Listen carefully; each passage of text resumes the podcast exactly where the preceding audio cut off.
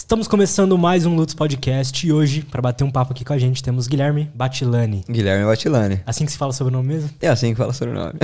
Cara, muito obrigado, viu? Valeu demais, velho. Obrigado por ter aceitado o convite aí.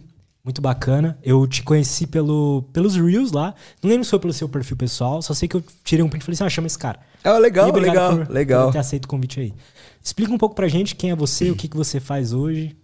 Cara, muito, muito legal isso aí, porque o primeiro podcast que eu fui, eu não, não tenho essa resposta, né? Não é a mesma resposta. então, dos últimos, sei lá, cinco meses pra cá, é, se, o cara que fez a primeira, essa pergunta pela primeira vez e você me perguntando são mundos completamente diferentes. Graças a Deus, graças a Deus. O que eu tô vivendo hoje, Luiz, Du, vou falar, vou falar com o Du como se ele estivesse junto com a gente, né? Fechado. né? O que eu tô vivendo hoje é um sonho que eu, que eu tenho há uns 4, 5 anos já.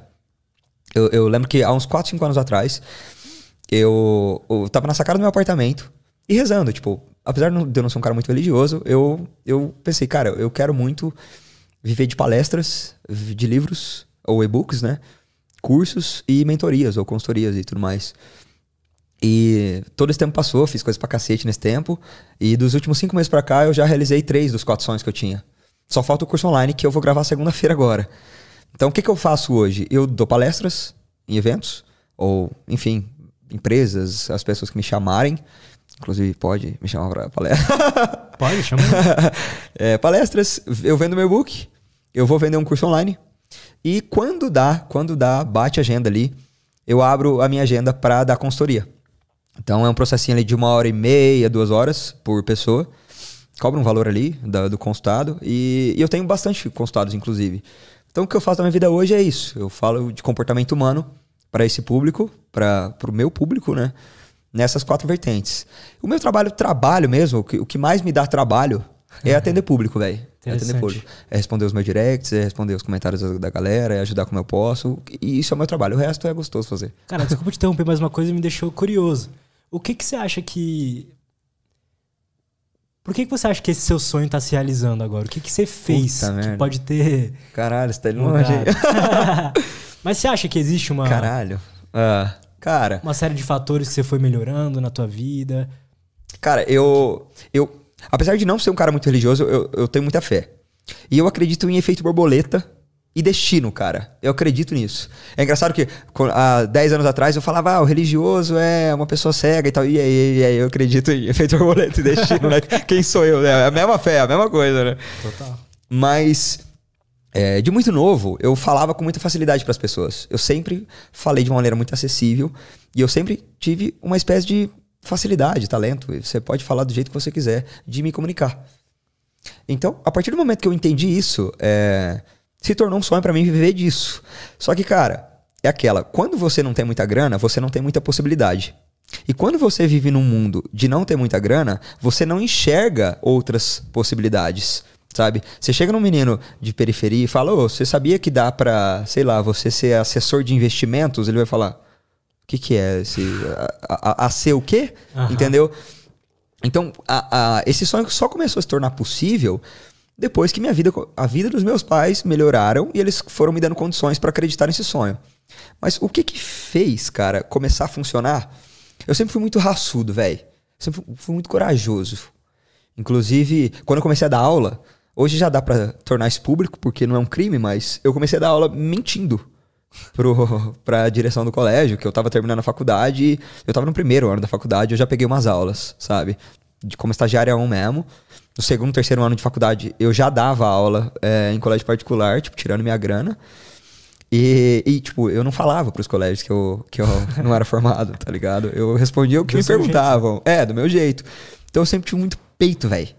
Sempre muito, tipo, mano, se der ruim, mano, que se foda, tá ligado? Vamos fazer. E aí eu acho que. Só que, vamos lá, voltando num acaso. Quando eu dava aula, as minhas aulas, modéstia à parte, eram boas já. Eram boas. Esse negócio tipo, ah, tem turma que dá trabalho, tem aluno que dá trabalho. Eu nunca tive isso, velho. Nunca tive isso. Não sei se era porque eu me conectava com a molecada, porque eu falava a língua da molecada, eu jogava interclasse, eu era o cara que, tipo, trocava. Fica, nos intervalos, eu nunca fui pra sala de professor, mano. Molecada ali no meio, tá ligado? Eu viajava, eu nunca esqueço. Eu, teve, eu tive, tive um aluno que a gente se dava tão bem, e ele tava meio inserido na minha família, porque ele namorava uma prima minha, acho que namora até hoje, inclusive. Eu fui passar a semana na fazenda desse aluno, velho. Que professor que vai passar a semana na fazenda do aluno, mexendo com gado, indo na lida lá, Essa sabe? a galera se conectava com você, né? Com muita facilidade, cara. E eu com eles. Era uma troca muito legal. Nunca tive aluno que deu trabalho. Nunca tive nada disso, sabe? Às vezes, ai, Guilherme, que... Não, nunca vivi isso, velho. Era fácil para mim. Aí tá, quando eu fui pra, pra internet, o que, que aconteceu? A gente entrou na pandemia. Uhum. Você vê, a pandemia acabou com a vida de muita gente, mas muita coisa começou a dar certo para muita gente também por causa da pandemia, né? Para mim foi o caso. Pra você foi o caso.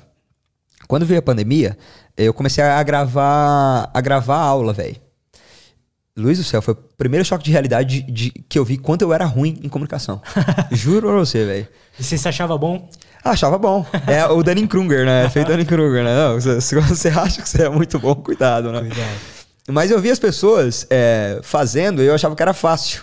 Tanto que aquela frase que eu falei, quando você vê alguém fazendo uma coisa e dá a impressão de que o que ela tá fazendo é fácil, é porque a pessoa é muito boa no que ela faz. E aí eu lembro que quando eu fui gravar a primeira aula, eu gravei tipo umas 14 vezes. E eu tive que fazer corte pra cacete, porque não ia. Pra você ter uma ideia, Luiz, eu tenho, eu tenho esse print no meu celular. Teve um vídeo de um minuto que eu gravei, uma chamada para os alunos, que eu gravei 63 vezes. De tanto que eu era ruim.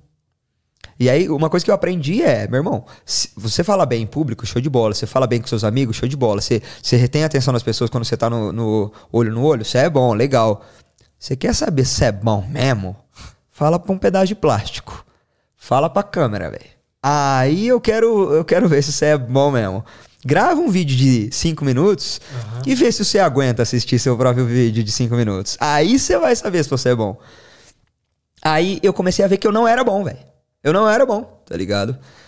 Só que eu falei assim, eu sempre tive um pensamento de atleta, tá ligado? Você quer ficar bom num, num negócio mesmo? Faz essa porra o dia inteiro, então. Kobe Bryant falava isso. Faz o dia inteiro. Se a molecada treina uma hora por dia, treina seis. Se a molecada treina três vezes por semana, treina seis vezes por semana. Faça isso todo santo dia, que no final do ano, essa molecada vai ter um ano de esporte, você vai ter oito anos a mais do que eles, tá ligado? O que, que, que, eu comecei a fazer? Eu vou postar um, uma, um trecho de vídeo meu no Instagram e eu vou começar a passar vergonha até ficar bom, velho. Tá ligado? Eu lembro que o primeiro vídeo eu gravei na casa do Rodrigo Morrone, amigaço meu. Obrigado por tudo. Tipo, eu tinha vergonha do. É, meu, você é, tá ligado, você com certeza viveu isso. Quando a gente quer começar na internet, a gente quer começar no alto nível. A gente quer ter um puta cenário foda, uhum. uma puta câmera foda, microfone, puta experiência visual. A gente quer ser o Whindersson Nunes, sem, sem ter nada, tá ligado? Uhum. E eu era esse cara.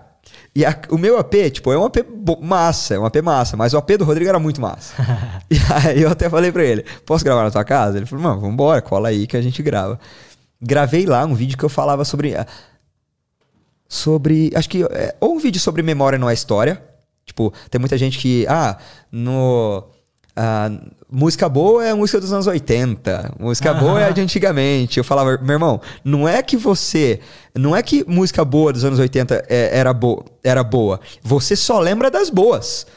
As ruins de hoje estão na tua memória recente. Você vai fazer conta básica? É lógico que você vai achar. Você não pode comparar o melhor de uma época com o pior da outra. Você sempre vai atrelar uma coisa positiva, né? Exato. Ah, cara, uma memória. Experiência. Você, vamos pegar um cara que nasceu em 65. Esse cara tem 56, 57 anos hoje. Nos anos 80, esse cara tinha 20 anos ele jogava bola sempre, ele tinha vitalidade, ele fazia muito mais amor do que ele faz hoje. Esse cara tinha vida. Ele vivia experiências, ele apanhava da vida, ele aprendia. É uma vitalidade que só a juventude te traz todo esse tesão. É lógico que esse cara vai achar que a década de 80 é a melhor época. Ele é que, que, que falou na minha época. Na minha época que era bom, Total. entendeu? E aí, cara, era um vídeo que eu falava sobre isso. Eu falava, gente, memória não é história. Não, é, na ditadura que era bom. Como que era bom, meu irmão?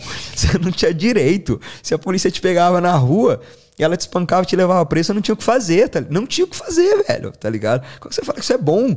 Enfim. Aí esse vídeo deu, tipo, 4 mil visualizações, velho. 4 mil visualizações. A gente no, tá Instagram, no, no Instagram? No Instagram. No Instagram. Não, o YouTube não, não tem até hoje. Não tem. Tem dois vídeos lá que a minha assessora me obrigou a postar, tá ligado? Mas postei lá. Morrendo de vergonha, mano. Com certeza. O vídeo não é ruim, mas tipo, pouquíssimas edições, porque eu não sabia editar vídeo, obviamente.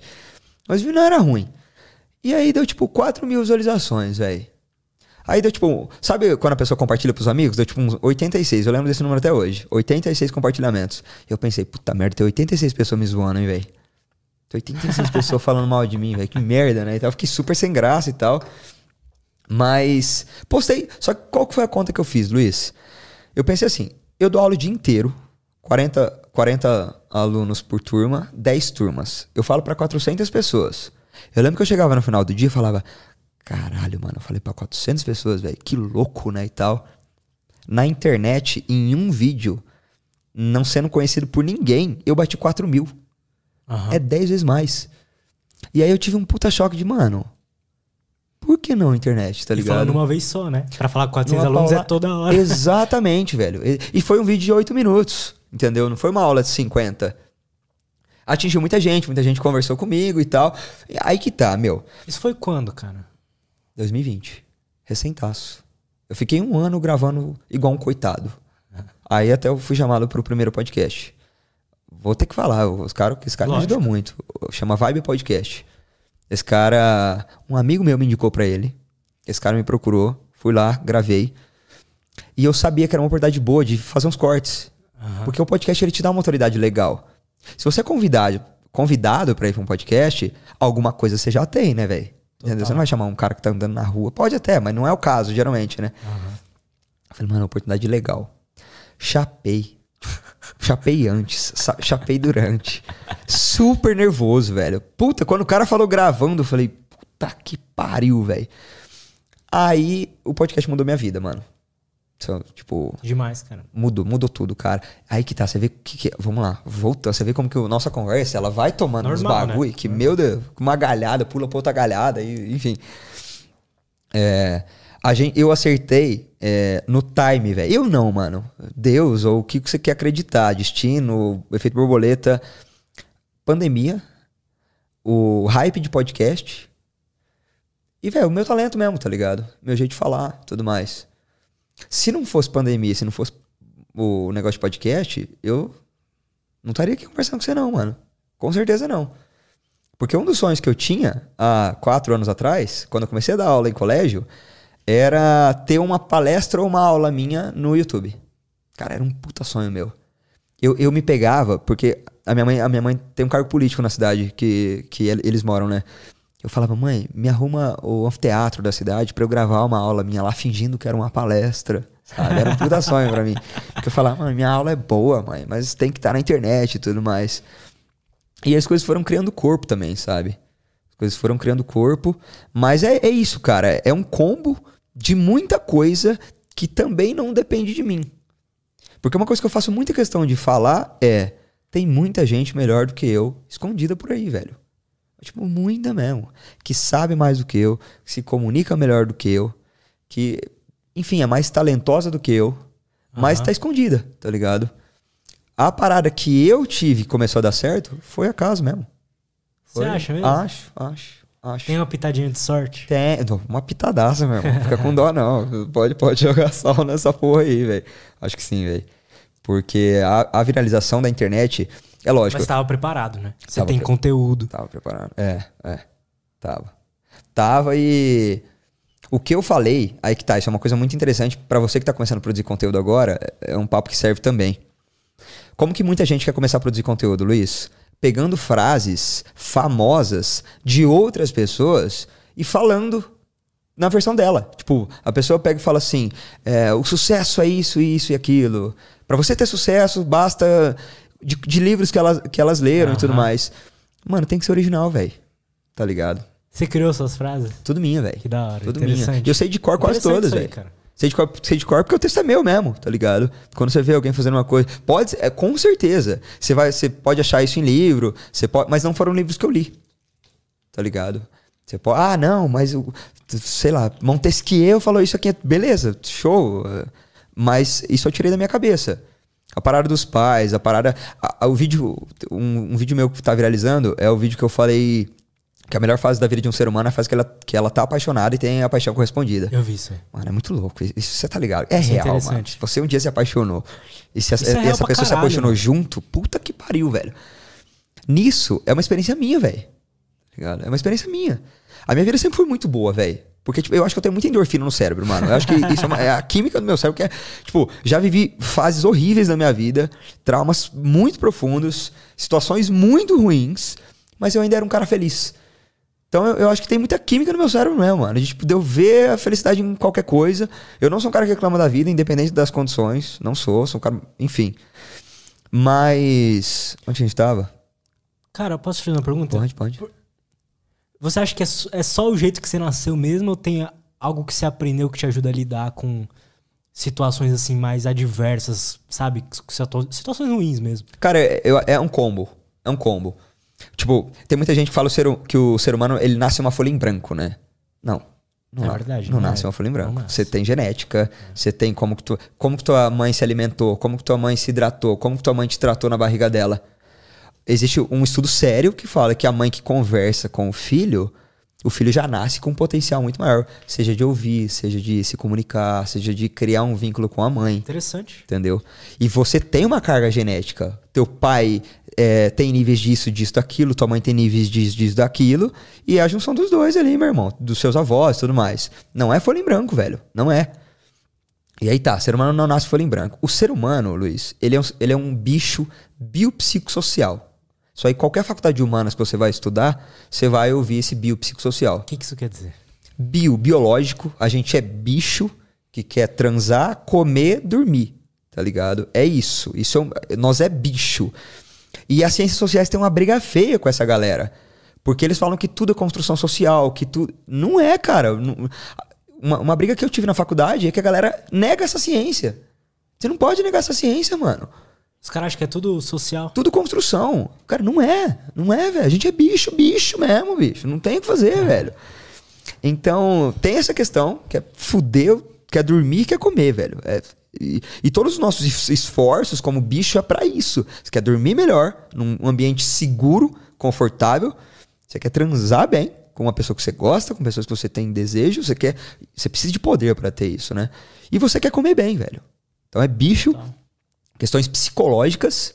O que, que é questões, os traumas que você viveu, desde a infância, como que o teu pai te tratou, como que tua mãe te tratou, como que as pessoas que te cercaram lá no, na escolinha te trataram, aquela professora disso, aquela, por exemplo, você nasce com, com uma puta facilidade, com uma puta facilidade para matemática, por exemplo. Mas você teve um professor que te tratou muito mal, o professor de matemática. É um trauma que vai travar o teu potencial. Por isso que eu acredito tanto em efeito borboleta. Entendo. Entende? Uhum. Eu nasci com potencial em comunicação e percepção social. Eu tenho uma percepção social mais afiada do que algumas pessoas. Só que se eu não tivesse vivido alguns traumas que eu vivi, eu nunca saberia o, o que eu sei, tá ligado? Então, é um bicho psicológico, certo? E é um. Vou, vou mais um pouco a fundo no, no psicológico. Até a química do cérebro. Uhum. Se você nasce com, com propensão para ser depressivo, você tem uma chance maior de ser uma pessoa mais triste, mais. Enfim, tem menos endorfina, você tem um, um potencial, uma capacidade menor de produzir é, é, estímulos que te dão prazer. É. E tem gente que é tipo nós, que qualquer merda tá feliz, tá ligado? Sei lá, tropeça na rua e acha engraçado, entendeu? Interessante isso. Isso é legal. é psicológico. Se tipo o avô foi depressivo, o pai foi também, vai Não, ser muito mais difícil é, você Sim, você tem uma pro... feliz, né? muito mais. Você tem uma propensão psicológica muito, tanto que não adianta você chegar no depressivo, pô, irmão, você tem que levantar daí, pô, para, velho, para, entendeu? É a química do cérebro do cara, é uma doença, tá ligado? E questões sociais. Aonde você nasceu, o que que você viu, sabe? Aonde você estudou, quem é tua família, quem são seus amigos, qual que é a tua classe social. Toda a questão, como que o teu pai tra tratava a tua mãe, qual que é o teu nível educacional, qual que é o nível educacional dos seus pais. Você então, percebe como que o bagulho é muito complexo, mano. Biopsicossocial, tá ligado? É muito complexo. Agora, respondendo a tua pergunta, como que você acha que eu lido com as adversidades? Questões biológicas. Eu sou um cara é, normal, como qualquer outro. Só que, tipo, vamos, complicado falar isso no podcast, mas enfim. Eu nunca namorei na vida. Nunca namorei na vida. Isso é uma questão biológica minha, tá ligado? Até hoje, eu não consegui ficar com uma pessoa só. Entendeu? Não, não consigo, velho. Posso tentar, posso me apaixonar, posso falar, não, agora vai, agora vai, agora vai. Não consigo. Não consegui até então. Então, Aham. biologicamente é mais ou menos por aí. É, psicologicamente, cara, eu tenho um irmão gêmeo. E a pior fase da minha vida, ele tava comigo. Esse cara, meu irmão, se não fosse esse cara na minha vida, eu não faço a menor ideia do que eu seria, tá ligado? Não faço a menor ideia do que eu seria. Mas, do ponto de vista químico, o meu cérebro tem muita facilidade de produzir endorfina, ocitocina e, e enfim, é, produzir estímulos que, que me dão prazer. Aham. Desde a pior fase da minha vida até hoje, eu produzo tipo o mesmo tanto de estímulo, tá ligado? É claro que você vai ganhando dinheirinho, você vai vendo umas experiências melhores, é mais massa, né, velho? Aham. Mas enfim, eu não era, tipo, não tem muita diferença de felicidade da pior fase da minha vida e hoje, que é a melhor. Interessante, Entendeu? cara. Não tem. Cara, tem um estudo muito legal que ele fala sobre a capacidade do ser humano de se adaptar às situações que ele tá. E o estudo ele, ele revela mais ou menos o seguinte: pegaram algumas pessoas que se acidentaram e ficaram em cadeira de roda, que tipo, puta que pariu, é um dos piores traumas que o ser humano pode viver, além de perder filho e tudo mais, né? E pegaram pessoas que é, ganharam na lo- na loteria. Mundos completamente opostos, né? Uma pessoa tá na melhor fase da vida, o outro tá na pior. Aham. Um ano depois, a química cerebral e a capacidade de produzir estímulos que dão felicidade era o mesmo, tá ligado? Não dos dois, mas de um ano antes e um ano depois. Um Aham. ano do na época do acidente e um ano depois do acidente. A pessoa se adaptou, ela entendeu que a vida dela vai ser aquela e voltou à estabilidade normal. E a pessoa que ganhou grana pra caralho, ela viveu euforias, mas depois voltou à capacidade dela normal. Isso é bom pra pessoa que tava na cadeira de rodas e ruim pro E cara. ru- Exatamente. Tanto que você pega o Whindersson, você pega Felipe Neto, você pega o Neymar, passa por fases ruins. Mano, todo mundo quer ser o Neymar, tá ligado? Molecão jovem, puta. Peita 10 da seleção. O cara tem amigo pra cacete, o cara é super amado, enfim. Multi, multimilionário. Rico pra caralho, entendeu? Todo mundo quer ter uma vida dessa. Mas, mano, e, e daí? Entendeu? Tem que ver qual que é a dele, mano. Se ele. Se ele tem uma grande capacidade de produzir estímulo, todo mundo que conheceu o Neymar e você conversa com essa pessoa, todo mundo vai falar que o Neymar tem uma puta aura, é um cara super feliz, super de bem com a vida. E, e com certeza, tipo, a impressão que eu tenho é essa mesmo. Mas só o Neymar sabe é, a capacidade que ele tem de, de ser feliz e ver felicidade nas coisas. Entendo. Entendeu? Então, mano, isso é muito, muito complexo. É por isso, mano, que a gente nunca pode julgar o outro. A gente pode, no máximo, entender o outro. Tá ligado? Como assim? Vamos lá. Você. Você, você sofreu muito na sua infância. Por pessoas que te julgavam, seja por você ser pobre, seja por você, sei lá, ser feinho, seja por você qualquer coisa. Você é como se fosse um cachorro de rua que só tomou bicuda na, na infância inteira, tá ligado? Por um acaso, ou por muita coisa que aconteceu na tua vida, tua vida deu muito certo. Mas deu muito certo. Você ficou mais bonitão, você teve sucesso, você ganhou muita grana, você tem muito reconhecimento, as pessoas querem estar perto de você e tudo mais. E você um dia, velho, vê um cara na, na em algum evento que te zoou pra cacete, um, um cara que fez parte do teu trauma, tá ligado? E esse cara vem, tipo, caralho, Luiz. Quem bate sempre esquece, né, mano? Quem apanha não, mas quem bate esquece. Mano, eu lembro de você, tal, você lembra? É nós na infância, caralho. Você lembra de mim, tal, tal, tal. Você vai falar assim: vai tomar no seu cu, seu arrombado. Vai se fuder. Pau no seu cu. Aí todo mundo só pega esse corte. Aí sai. Luiz maltrata fã que tava todo eufórico, feliz da vida por ver ele. Onde já se viu o Luiz fazer isso, tal, tal, tal. Esse cara tem que ser cancelado, esse cara é mal educado, esse cara subiu pra cabeça o sucesso e tudo mais. Isso é o julgamento. Chama o Luiz. Fala pra mim. O que aconteceu? O que, que você vai falar? Que aquele cara, mano, uma vez me espancaram no colégio e eu não esqueço do rostinho dele enquanto ele me bicudava no chão. Quando eu vi aquele cara, eu reagi igual um cachorro. Se o cachorro só apanha, você vai passar a mão carinho no cachorro, o que, que ele faz? Ele te morde, mano. Só apanhou a vida inteira, tá ligado? Co- Como assim? Estão querendo me dar carinho agora? Aham. E aí o que acontece? O que, que a gente habitualmente faz? Julga. Olha que subiu pra cabeça, filha da puta aí, ó. Aí, não pode ganhar dinheiro. Aí, tá aí, ó o jeito que trata os outros, os fãs agora. O que, que, o, que, que o Luiz vai falar? Mano, esse cara fez parte do pior dia da minha vida, mano. E ele estava lá ativamente fazendo parte daquele dia. A hora que eu vi esse cara, meu irmão, eu estourei. Desculpa, tá ligado? Inclusive, faço puta questão de pedir desculpas para ele e tal. Ô, você que tá me assistindo, cara, me entenda, mas talvez você não lembre dessa situação, mas eu lembro. Aham. Então, desculpa pelo, pela minha reação. Não queria te prejudicar, porque provavelmente foi um dos piores dias da vida do cara, né? É foda. Você chega lá, vai abraçar o cara que você gosta pra cacete, o cara te Justo. trata mal. Com certeza, eu vi isso com o Romário, mano. Você bota fé? Como- O que Romário, aconteceu? jogador baixinho. Aham, ah, eu vi ele na balada em Balneário uma vez. Porra, Romário, que louco te ver aqui, mano. Tal, tal, tal. Ele, tipo. Mano, ele cagou de um jeito pra mim, velho. Que eu falei, mano, eu, eu- eu nunca mais quero ver esse cara na minha vida, tá ligado? Machuca. Nunca e aí, cê- seus ídolos. é, tem então. E aí, cara, você vai pedir desculpas pra esse cara, mas a reação de todo mundo é julgar. E o que, que eu quero fazer? Eu quero entender. Entendeu? Teve um, bagulho do jogador do São Paulo. Você viu o vídeo do, do jogador de São Paulo quebrando o celular de um moleque? Vi. Mano, é foda. Você vai quebrar o celular do moleque, caralho e tal. Mas você viu o contexto?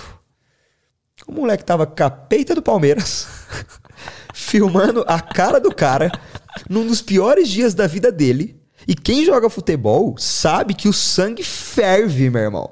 Ali você é o bicho, né? Você é um animal ali, tá ali? Você não é um cara gente boa que trata tua mãe super bem e tudo mais. Qual que é a reação imediata de todo mundo? Onde já se viu, filha da puta, ganha um milhão por mês, fazer isso, arrombado. Mano, calma, o cara tava no pior dia da vida dele, velho. Tanto que ele falou, ó, se, desculpa aí o menino, tal, tal, tal, retrato, entrega o celular pra ele. Tal. E qual que é a minha campanha? Interessante. Não julgue, entenda. Só o Luiz sabe os traumas que o Luiz viveu. Só o Guilherme sabe os traumas que o Guilherme viveu. Só o Eduardo sabe os traumas que o Eduardo viveu. Isso é muito complexo, mas exige uma maturidade intelectual muito grande também, velho. É daí que talvez venha o fato de você, tipo assim. Eu não sei você, mas às vezes eu não consigo nem perceber uma maldade de alguém, uma coisa ruim de alguém. Pode crer. E você já reparou que tem gente que só vê maldade? É verdade. Geralmente velho, mano. Porque apanhou pra porra. Faz sentido. Você chega no teu vô, fala, vô, tô com um sócio, amigo de infância, cara. Tamo puta animado pra fazer um projeto, vai ser louco pra caralho. Esse negócio de sócio aí, você vai se fuder. Já reparou que a primeira reação? Caralho. O cara é igual o cachorro de rua, mano. Só apanhou. A primeira reação. É por isso que é tão comum pai desanimar projeto de filho. Aham. Porque às vezes o cara tem 50 anos. Ele já tentou 10 projetos. Nove deram errado. Aí o cara ganhou dinheirinho no, no décimo. Vem o filho com um projeto, qual que é a primeira reação do pai? Ah, isso aí. Isso aí não vai dar certo, não. Isso aí, entendeu? É, por, é, é difícil, cara. Você. Tem um vídeo muito legal do Pedro Calabres, que é tipo a minha referência nacional de comportamento humano. Ele é foda. Se um dia você conseguir trazer esse cara, mano, me chama que eu quero ficar sentado naquele sofá, velho. Eu quero trazer. E ele mora aqui, velho. Ele mora aqui em São Paulo. Eu quero trazer ele. O Pedro ele falou o seguinte: empatia não é entender, não é se colocar no lugar do outro. Empatia é entender que o outro é outro. Você entende a diferença disso aí? Quando eu me coloco no lugar do Luiz, eu tô pegando a minha visão de mundo e colocando no lugar do Luiz. Que, que resposta que eu vou ter? Eu, no lugar do Luiz, faria isso. Não é essa lógica de comportamento humano, mano. É entender que o Luiz vê o mundo nessa perspectiva, portanto reagiu dessa forma. Você vê como um é olhar julgador, como se o seu jeito de ver o mundo fosse o certo e o do Luiz errado. E o outro é, Luiz, entendo que você vê o mundo nessa forma, e entendo tua reação, velho. Quer conversar comigo? Pra de repente você ter uma reação diferente? Ter uma reação melhor, ter uma relação, uma reação mais calma? Empatia não é aprender a se colocar no lugar do outro. Empatia é entender que o outro é outro. Dife- Louco isso aí também, né? Total. E, e traz uma certa dificuldade em você receber ou dar conselhos Total, velho. e tomar decisões de acordo com essas informações que te passam, né? Porque chega uma pessoa e fala, ó, comigo aconteceu isso. Aham. E aí você fala, ah, então comigo aconteceu isso e ele fez aquilo. eu vou fazer Aham, igual e vai dar certo. Cara, é por isso que eu falo pra todo mundo. Uma, eu não dou conselho de graça. Só dou conselho se me pedem. não, não. Não dou. Ah, se o conselho fosse coisa boa, você venderia ele, né, velho? Pitaco, conselho, dica, só se pedir, mano. A pedir, o que, que você pensa sobre isso? Quando eu vou dar conselho pra alguém, eu falo, deixo muito bem claro, eu no seu lugar reagiria dessa forma, mas entendo que você não sou eu. Entende? E outra, uma, uma parada que eu sempre Legal. gosto de falar. Não existe botão, razão, emoção pra você apertar, velho. Não, aqui eu quero ser racional. Pum. Eu vou parar de falar com a menina que, que me deu o balão, ou com a menina que me deu o bolo, com a menina que tá me fazendo sofrer.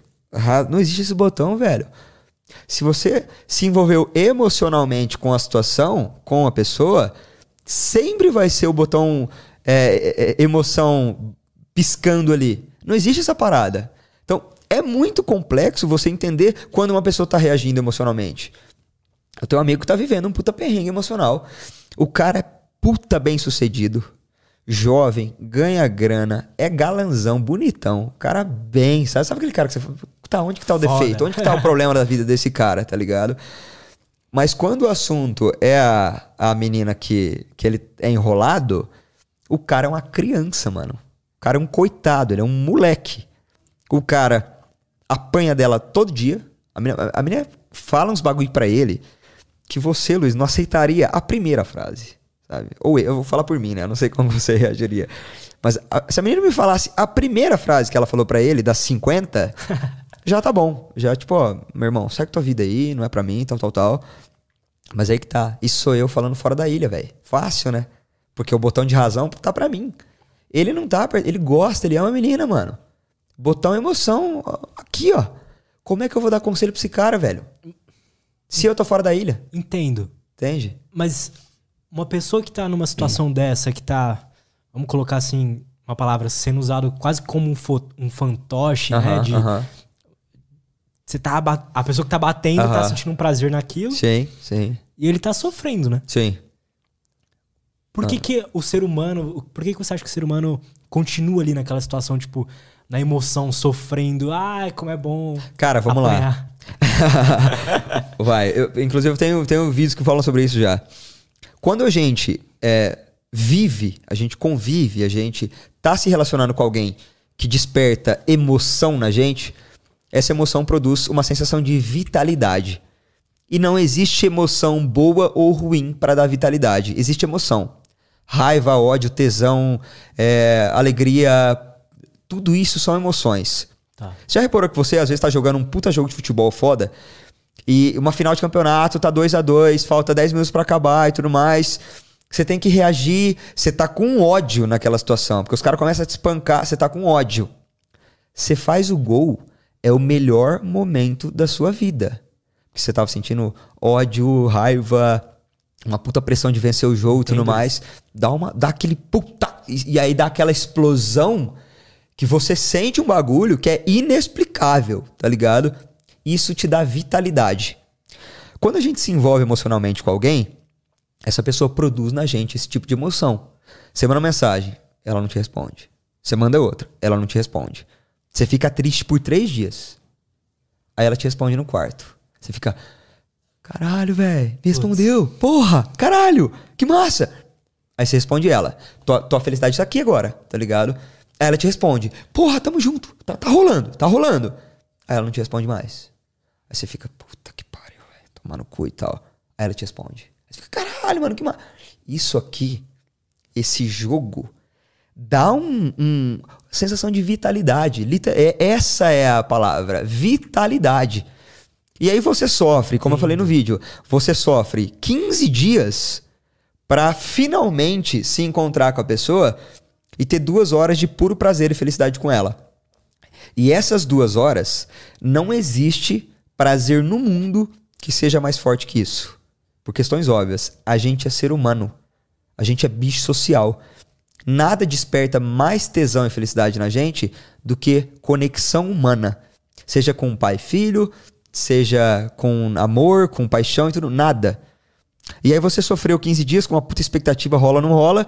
Quando você encontra e fica só vocês dois, é um dos melhores momentos da sua É vida. uma recompensa, né? Puta que pariu, uma puta recompensa, de um Parece que você ficou esforço, 15 dias esforçando. querendo aquilo. E aí rola. É a final do campeonato. Aí depois ela te bate de novo e de novo, e de novo. Só que o que acontece, Luiz? Lembra que eu falei que a nossa memória é seletiva e só lembra das coisas boas? Só lembra do que ela quer lembrar? Vamos lá, num período de. Vou falar isso por mim. É uma experiência minha, tá ligado? Inclusive, se ela estiver assistindo, melhor ainda. Eu tive ali um mês e meio mano, de muita felicidade. Fiquei muito feliz.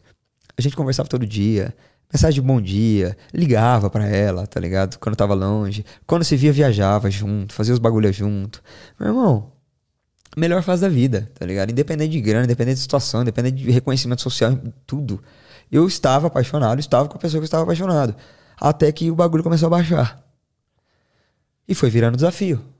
E aí não rolava, não rolava, não rolava. Rolava. Não rolava, não rolava, rolava. Cara, eu sofri uns quatro meses, velho. Quatro meses. Quatro, um mês e meio de pura felicidade, quatro meses de sofrimento. Eu comecei a melhorar depois de quatro meses, até eu meio que voltar à vida normal.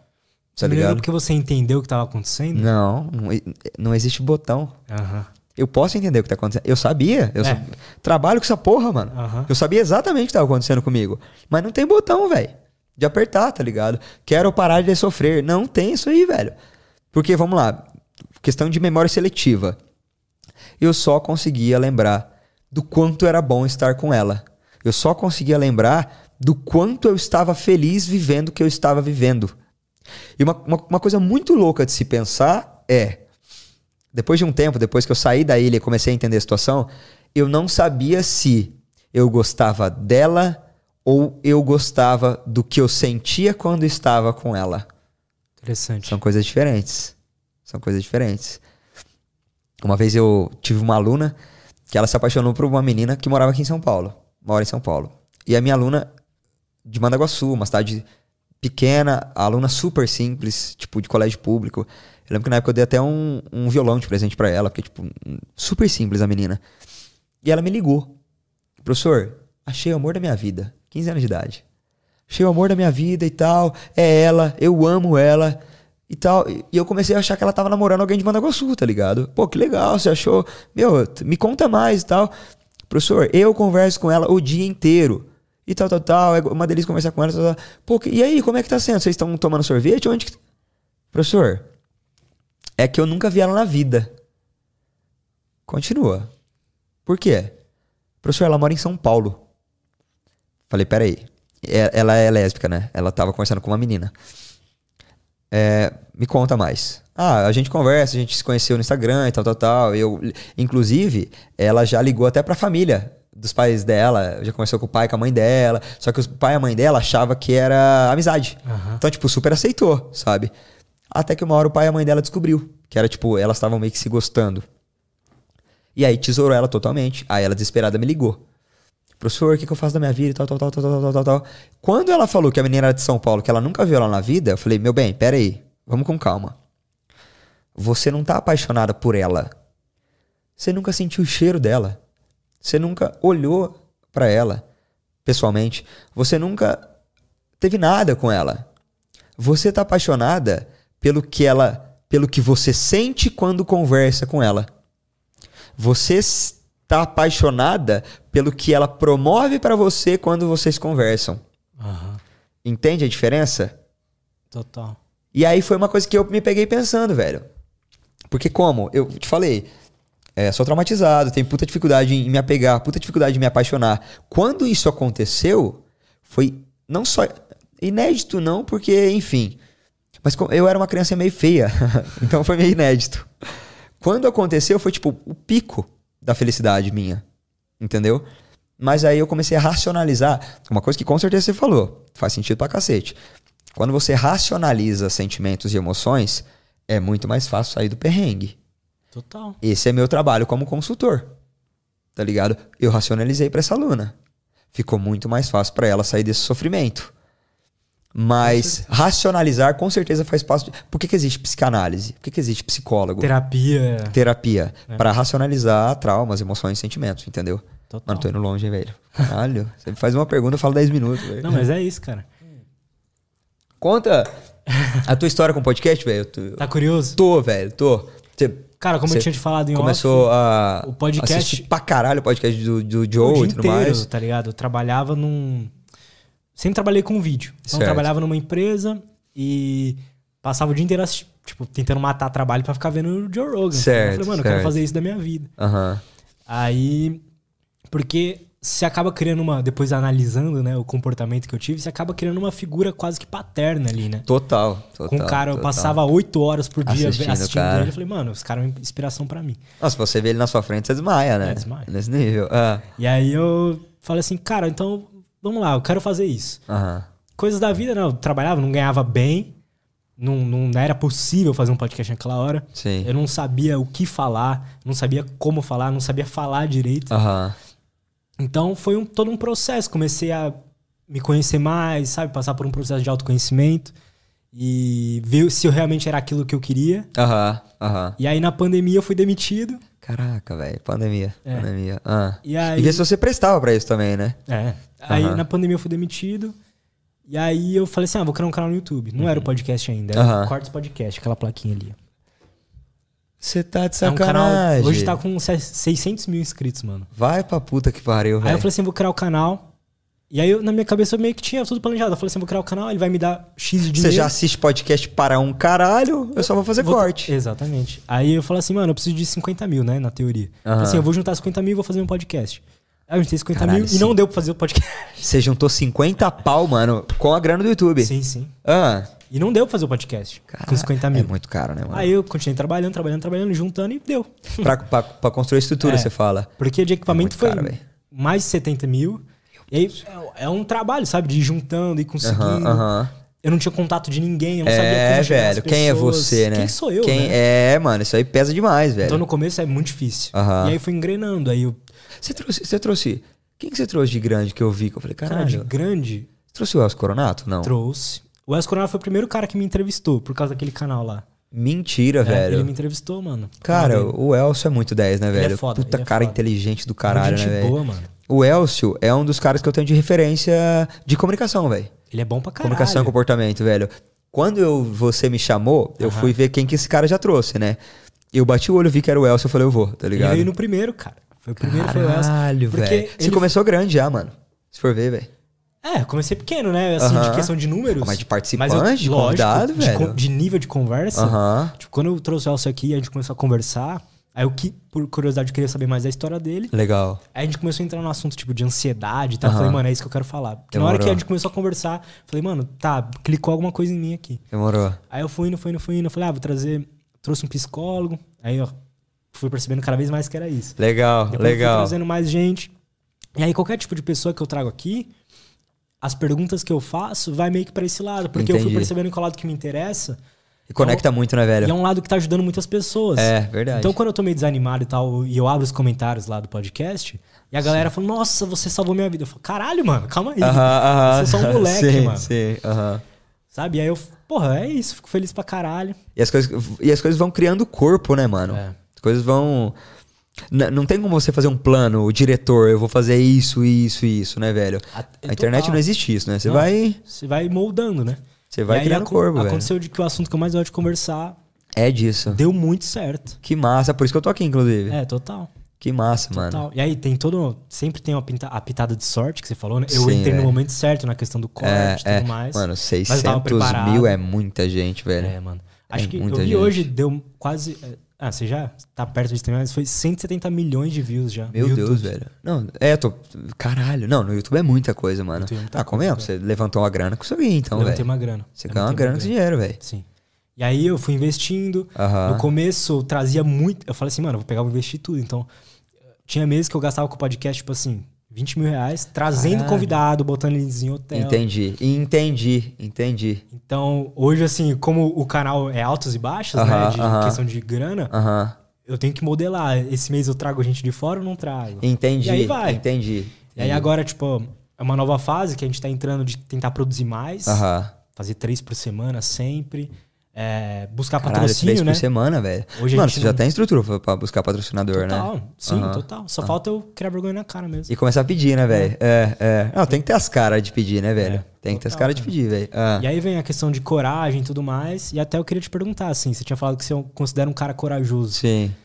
Você falou que você já nasceu com isso, mas se você pudesse Não, um- cara, falar pra é- alguém assim, o que, que é a coragem? Como é que alguém que tá se sentindo meio acanhado, Aham. meio com medo de Aham. tomar uma decisão, Aham. Dela passar por isso? Cara, eu não nasci corajoso. É. Vamos lá, velho. Eu como, como eu falei pra você, eu sempre racionalizei todas as experiências que eu vivi na vida, mano. Eu não sou um cara de carga de leitura grande, tá ligado? Eu não sou. a Carga acadêmica nem se fala. Eu mal ia pra faculdade e nem terminei ela, tá ligado? Só que tudo que eu vivi, mano, e vivo até hoje, eu paro e fico: o que que eu vivi? Por que que eu, que que eu senti? Por que que eu reagi dessa forma? O que que eu aprendi com essa porra? Esse é meu vício, mano. Eu aprendo com experiências, tá ligado? Tuas. Minhas. Minhas. Tanto que aí, que- lembra que eu te falando? Aprender com a experiência dos outros é quase impossível, porque o jeito que o outro vai reagir não é o jeito que eu vou reagir. Então, às vezes o pai fica: Ah, filho, você não pode fazer isso, isso e aquilo. Por quê, pai? Porque vai dar ruim, você vai sofrer o que eu já sofri. Mas, pai, deu errado pra você, talvez dê certo pra mim. Tá isso é uma ligado? coisa. Desculpa te interromper, só manda acrescentar, isso é uma coisa que clicou em mim faz pouco tempo. Aham. Porque eu acompanho muito empreendedor e tal. Os caras Aham. falam, ó, você precisa de um sócio, tá não sei o quê. Aham. E toda vez que eu tentava, dava errado. Toda vez que eu tentava, dava errado. Aí eu falei assim, ah, vou dar uma última chance. e aí Sim, deu errado. Eu sim. falei, mano, eu não vou mais ouvir os caras, eu vou Não. pegar minha experiência e Faz o teu, mano. Faz o teu, tá ligado? Ninguém vai saber mais sobre você do que você, mano. Na moral. Mas vamos lá, por que coragem, velho? Uma, da- uma, uma das experiências que eu vivi é, na minha adolescência foi, foi tipo, um, um estalo pra mim. É, eu- na minha adolescência, eu, eu fi- fiz colégio agrícola e um dia me chamaram pra é, ir montar em boi, velho. Me chamaram pra ir montar em boi. Tipo, Vamos lá, é, tipo, eu era meio do, do sítio, mas montar em boi é muita coisa, né, mano? É, tipo, você- é o ápice da coragem ou da loucura. Eu falo, mano, pra você ser peão de rodeio, você tem que ser meio doido, não, não é só, enfim. Aí os meus amigos já montavam e tal. E eu, não, vamos, vamos lá então. Cheguei lá, velho. Mano, eu achava que era uma bezerrada. Meu irmão, uns bichos grandes, velho. Os bicheirados ali, descendo do caminhão. E eu comecei a olhar os bichos descendo do caminhão e já, já começou a mexer tudo aqui, velho. Nem fudendo que eu vou fazer essa porra. Você tá louco? Não, esse bicho vai me matar, velho. Não, tá. E comecei a querer pipocar. Saí de canto ali. aham. Fui saindo. Ô, vou ficar por aqui, viu? Vou ficar acompanhando aqui e tal. E aí os caras montavam, caía, ou parava, montava, caía, parava. E, o, e, o, e o, rodo- o jogo foi rodando. Foi rodando, foi é rodando. essa parada aí? Que eu não, não sou do sítio, não Aham, entendo porra aham. nenhuma. Fica uma plateia assistindo? como é Depende, isso era um bolão. Tipo, bolão é, é, é, é, é um dia em que só vai treinar. O touro vai treinar, porque touro é um atleta, tá ligado? Então ele vai lá pular com o homem em cima, ele vai tentar derrubar o homem. Ele sabe, cara, não é por nada. O touro sabe por que, que ele tá fazendo aquilo e por que- qual que é a missão dele ali. Todo touro de rodeio sabe que a função dele é derrubar o cara. Tá ligado? Ele sabe. Ah, mas o cara da cidade, ele vai olhar pra mim, vai rir da minha cara. Irmão, eu, eu mexo com bicho. Ele sabe, tá ligado? Total. E aí ele vai ter aquela experiência de derrubar o peão. Tanto que a corda que passa é, na barriga dele, passa na virilha. Tem gente que fala, ah, é lógico que ele pula, tá apertando o saco dele. Qual que é a lógica de apertar o saco de um animal se tudo que você quer do animal é virilidade? Aham. Tudo que você quer do animal é força, brutalidade. Se eu apertar teu saco agora, você fica igual um franguinho, velho. Entendeu? Fica igual um carneiro. Total. O, o sedem, que é, é- passa na virilha, faz cócega no bicho. Entendeu? O, o boi pula de cócega. E aí vai lá testar e o peão vai treinar. Ele vai montar e, e tudo mais. Aí vamos lá. Eu fui participar e fui acompanhando, fui vendo. Sobrou um touro. Sobrou um touro que era pra mim. Tá ligado? E aí os caras começaram a gritar, aí Guaraná, Guaraná é meu apelido, né? Guaraná, só falta o seu aqui, viu? E aí eu falo, não, beleza. Vamos, vamos, vamos ver isso aí e tal. E, e os caras foram tocando o boi e eu, e véi, Luz do céu, que lá, eu, eu fui ficando, velho. Meu irmão, se existe uma definição de medo, era o que eu tava vivendo, velho. E os caras foram é, breteando, né? Botando o bicho pro brete e tal. Hora que ele entrou no brete, a peãozada começou na minha orelha. E aí, vai pipocar ou a beia do caralho? A beia é o peão, é o cara da cidade que quer virar peão, né? Vai- a- a- Aí os caras começaram. Falei, Toru, pra você não trazer esse moleque aqui, tal, tal, tal. Peãozinho, a beia do caralho. Você é frouxo, rapaz. Aí é foda. E aí tocou no ego, né? Que frouxo que, não sei o que. Ela vou aí nessa porra então. Mano, assim, ó, tremendo. Tremendo, tremendo. Fui, ó, subi no brete. Eu tinha certeza que eu ia morrer, velho. Não, não, vai dar muito ruim, vai dar muito ruim e tal. A hora que eu olhei o bicho de cima, ele era largo, Luiz. Minha perna não fechava, meu irmão. É, minha perna ficou, ficou assim no bicho, velho. Eu sentei em cima dele, velho, minha assim, ó. E os caras, vai nessa porra, vai no bicho, vai no bicho, vai no bicho. Amarraram a corda. Tem peão que prefere amarrar a corda pela frente e tem peão que amarra por trás. Geralmente, quando o cara amarra por. O cara que fica preso, geralmente é porque ele amarra por trás. E os caras amarrou a corda por trás pra mim, velho. E eu sentado lá atrás, e os caras, Guaraná, senta na corda e sorta, velho. Sorta, né? Eu tô até falando a, a linguagem deles, é. E ali, velho, a hora que o cara falou aquilo, eu falei, meu irmão, eu vou me fuder aqui agora, velho. Eu vou quebrar um braço, eu vou me fuder. Esse bicho vai me matar, velho. E um amigo pegou e falou assim pra mim: vê que vai cair, pula. Vê que vai cair, pula. Aquilo me deu um alívio, velho. Eu falei, pelo menos eu não preciso ficar em, em cima, né? Mas enfim. Sentei na corda, abre. A hora que eu lembro exatamente, porque a porteira é sempre o contrário da, da onde fica a cabeça do boi. A hora que abre, o boi vê a porteira abrindo, ele já olha para fora.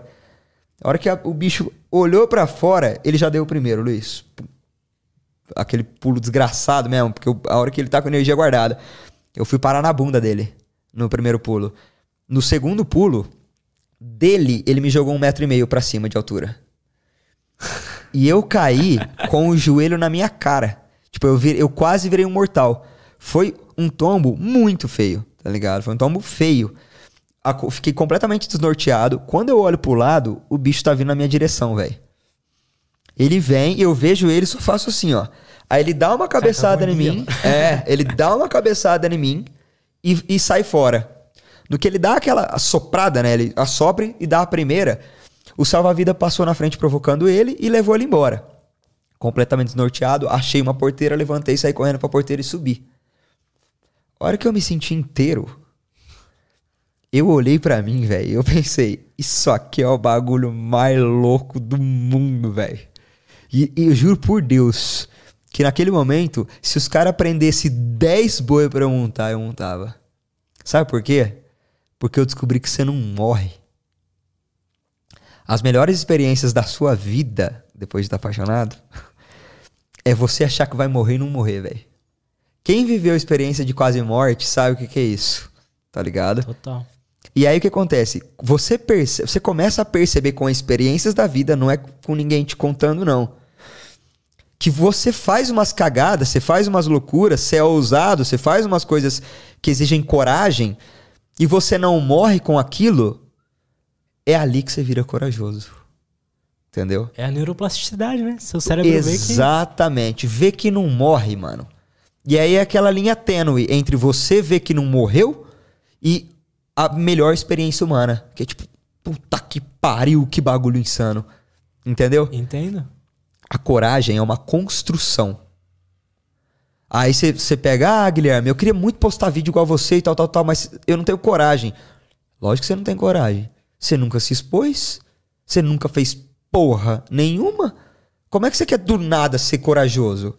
Irmão, fiquei dando aula um tempão, fiquei gravando vídeo sozinho, fiquei tipo, fazendo meu corre sozinho, tá ligado?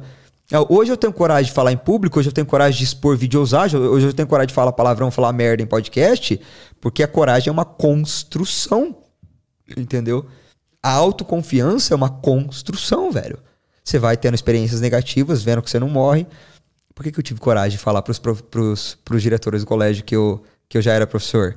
Porque eu sabia que eu não ia morrer, velho. Né? Tá ligado? Qual que era o problema? Minha aula era boa, velho. Eu dava conteúdo. Os alunos gostavam. E, e daí, tá ligado? Negócio de, de falar em público, coragem de postar vídeo. Meu irmão, se alguém falar que eu falei merda, foda-se, tá ligado? Se, se um, um, dia eu vir a ser cancelado, e, e é o risco na internet, eu sendo cancelado, não vai cancelar o bem que eu já fiz para todas as pessoas que eu ajudei. Com certeza. Eu sei disso, tá ligado? Ah, filho da puta e não sei o que lá. Eu sei. É uma, Charlie Brown Jr. fala isso, né? Tipo, ninguém vai tirar uhum. as coisas boas que eu já fiz para quem eu amo, tá ligado? Então, a coragem, a autoconfiança, a segurança, a ousadia é construído, mano. Vem de experimentar, né? Vem de experimentar, aprender e racionalizar. É um processo. Não adianta nada você ser um, um cara que vive experiência e não racionaliza ela. Você vai continuar sendo um maluco que só vive de experiência, mano. Se eu tô falando o que eu tô falando pra você agora, foi porque um dia eu vivi uma parada e racionalizei o que eu senti, o que eu vivi e tudo mais, e eu falo com autoridade, falo com propriedade, porque eu vivi essa porra. Total. Tá ligado? E pra qualquer pessoa que você vai falar de coragem, qualquer um, mano, pega o Whindersson, tá ligado? Puta cara corajoso do caralho. Chega nele e fala assim, hoje, o cara, ele, ele lota o Allianz, tá ligado? Pra uma palestra dele. Chega e fala, Whindersson, há cinco anos atrás, você faria isso? Óbvio que não, mano. Porque ele foi construindo coragem. Foda é que nosso cérebro vê, vê essas coisas que a gente tem muito medo como se fosse na época da- das cavernas lá, que é um urso, um bicho Exatamente. vai te velho. matar mesmo. né? Exa exa Cara, mas é, é muito legal isso aí, por quê? O que acontece? Por que, a gente tem tanto medo é, das pessoas julgar a gente? O nosso cérebro é cérebro é primitivo. O nosso cérebro e o cérebro dos nossos antepassados de 60, 70 mil anos atrás é o mesmo do ponto de vista biológico. E as pessoas que conviviam com a gente eram de pequenas tribos. Não existia São Paulo, não existia Tóquio, Nova York, tá ligado? Era aí tribo de 60, 70, 50 pessoas. E o que acontece? Pra que, que a gente vivia? Sexo, é, dormir bem, confortável, seguro que, não, que um bicho não vai atacar a gente. E alimentação. É pra isso que a gente vivia naquela época. Vamos lá. Você vive numa tribo de 50 pessoas. Aí você tá paquerando uma menina da tribo. Aí você faz uma cagada, essa menina não gosta de você. Ela te dá um fora. E espalha pras outras três opções que você tinha sexuais da tribo que você é ruim. Serviço que você não presta. Você tá queimado com as três. As três únicas opções, porque das 50 do grupo você só tinha três. Ou seja, você não vai ter sexo o resto da sua vida. Total. Entendeu? Alimentação. Você faz uma cagada com o chefe. Por que que a gente tem tanto medo de falar com gente poderosa? Porque antigamente você vai falar com o líder da tribo, esse líder ficava bravo com você, reagia mal a você, a tribo inteira te maltratava. Ou seja, você ficava isolado do ponto de vista de alimentação e de segurança e de sexo. Por que, que a gente tem medo de se expor? Por que, que a gente tem medo de se queimar? Por que, que a gente tem medo de tomar um fora, de não ter validação? Porque a gente acha até hoje que a nossa que o nosso cérebro vive num grupinho de 50 pessoas. Total, cara. Faz sentido pra cacete isso, né? Pra caralho. Ou seja, ah, eu vou, eu não vou chegar naquela menina ali porque ela vai me dar um fora e eu não vou ficar com mais ninguém da balada inteira, da cidade inteira. Não, mano. Hoje a gente vive. É claro que se você mora numa cidade pequena, sei lá, 5 até 30 mil habitantes, é a mesma reação. É o mesmo medo. Por isso que eu falo pra todo mundo. Se você quer viver experiência de internet, se você quer crescer pra cacete, se você quer se expor ao mundo, você tem que sair da cidade pequena, mano. Você não aguenta a pressão. Tá ligado? Mano, eu moro numa cidade de 450 mil habitantes e me incomoda. Tá ligado? Entendo. É gente pra caralho. Mas me incomoda. Entendeu? Rola aquele bafafazinho e tudo mais. Aham. Entendeu? Então, sai fora, mano. Sai fora da cidade. Vai pra cidade grande, mano. Vai pra cidade grande. E aí a coragem você vai construindo, mano. A persona você vai construindo, sabe? No começo, quando eu comecei a dar aula, era eu que me oferecia o meu trabalho pros outros. Ô, meu trabalho é bom e tudo mais. E eu tinha que me provar pras pessoas que eu era bom de verdade. Ou seja, a pressão era toda minha sobre mim. E aí dava aquele medo, aquele receio. Hoje em dia eu sou convidado, mano. Você entende a diferença Aham. da minha autoconfiança? Meu irmão, eu tô aqui porque você me chamou. Se eu quiser tomar uma cerveja aqui agora, você vai ter que ficar quieto e aceitar. Total. Entende Quer a diferença? cerveja? Não, eu quero, velho. Quer? Quero, pode Heineken, ser? você toma? Toma, toma Heineken. Pega uma Heineken. Vou- eu vou dar uma mijada antes. Pode ser? lá, lá. Pode ser? Vamos fazer uma pausa então, três Vamos, minutinhos vamos, vamos sim, vamos sim. Estamos de volta. Uma- a, sua, a sua estrutura, mano, ela é muito diferenciada também, né, velho? Pô, obrigado, cara. Tamanho dessa sala. Enfim, velho. Sabe um dia eu vou falar um sonho? Um dia. Fala. É, qual que é o teu sonho, mano? Ah. Meu sonho, mano. Acho que nunca falei isso Vamos pra falar ninguém. daqui três anos, vai. Não Três vamos longe anos. pra cacete, Tá, não, três é. anos.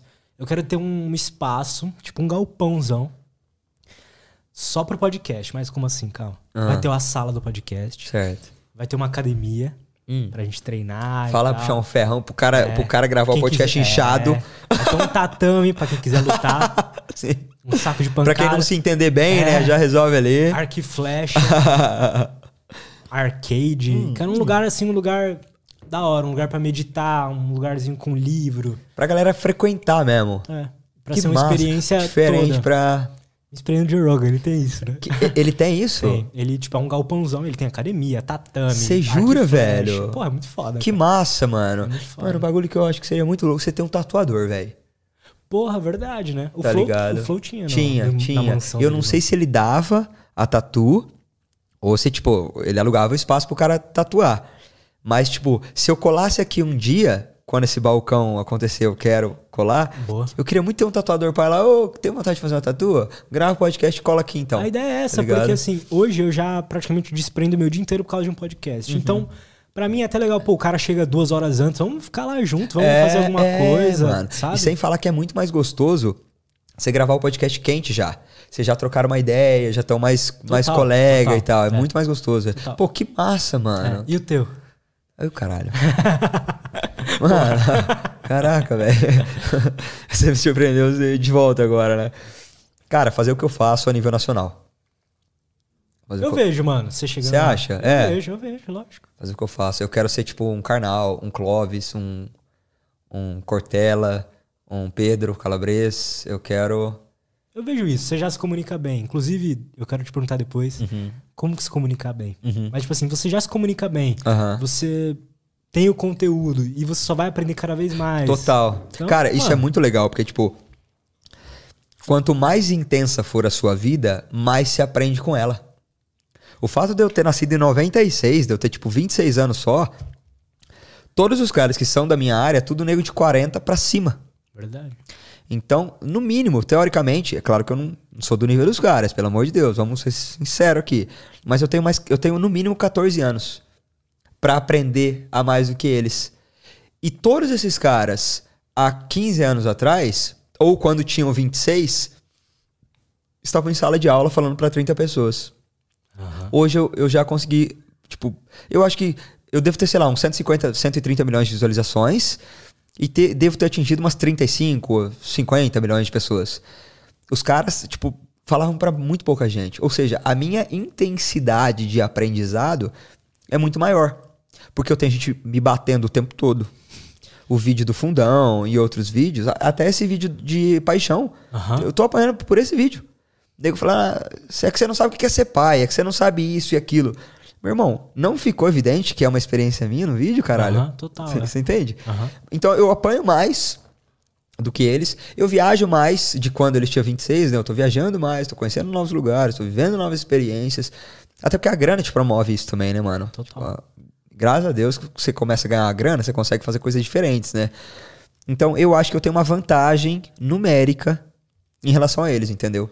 Por isso que eu, como você, eu, eu vejo possibilidade. É uma construção, né, cara? Tipo, Exatamente, você tá, velho. que você falou, cinco meses aí, vai. É, realizando é, o teu sonho. Sim.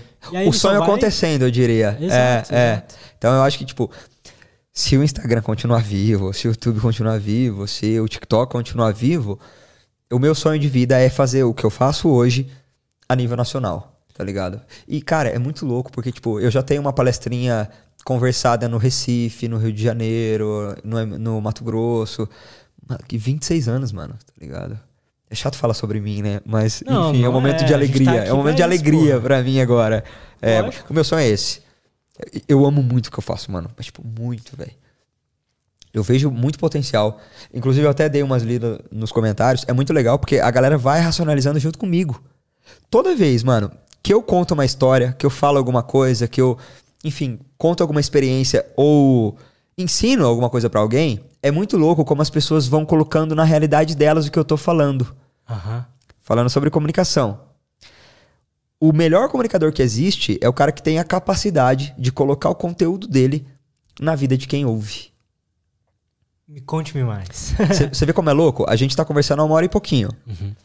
Nessa uma hora e pouco, quase tudo que eu falei, você tá inserido na conversa.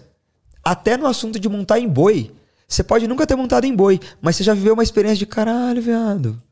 É, eu já fiquei vivi bagulho tenso você contando. Exatamente. Então, tipo, a minha relação de falar fácil é essa. Eu conto histórias que você não precisa exatamente viver a mesma história que eu, mas você viveu uma emoção parecida.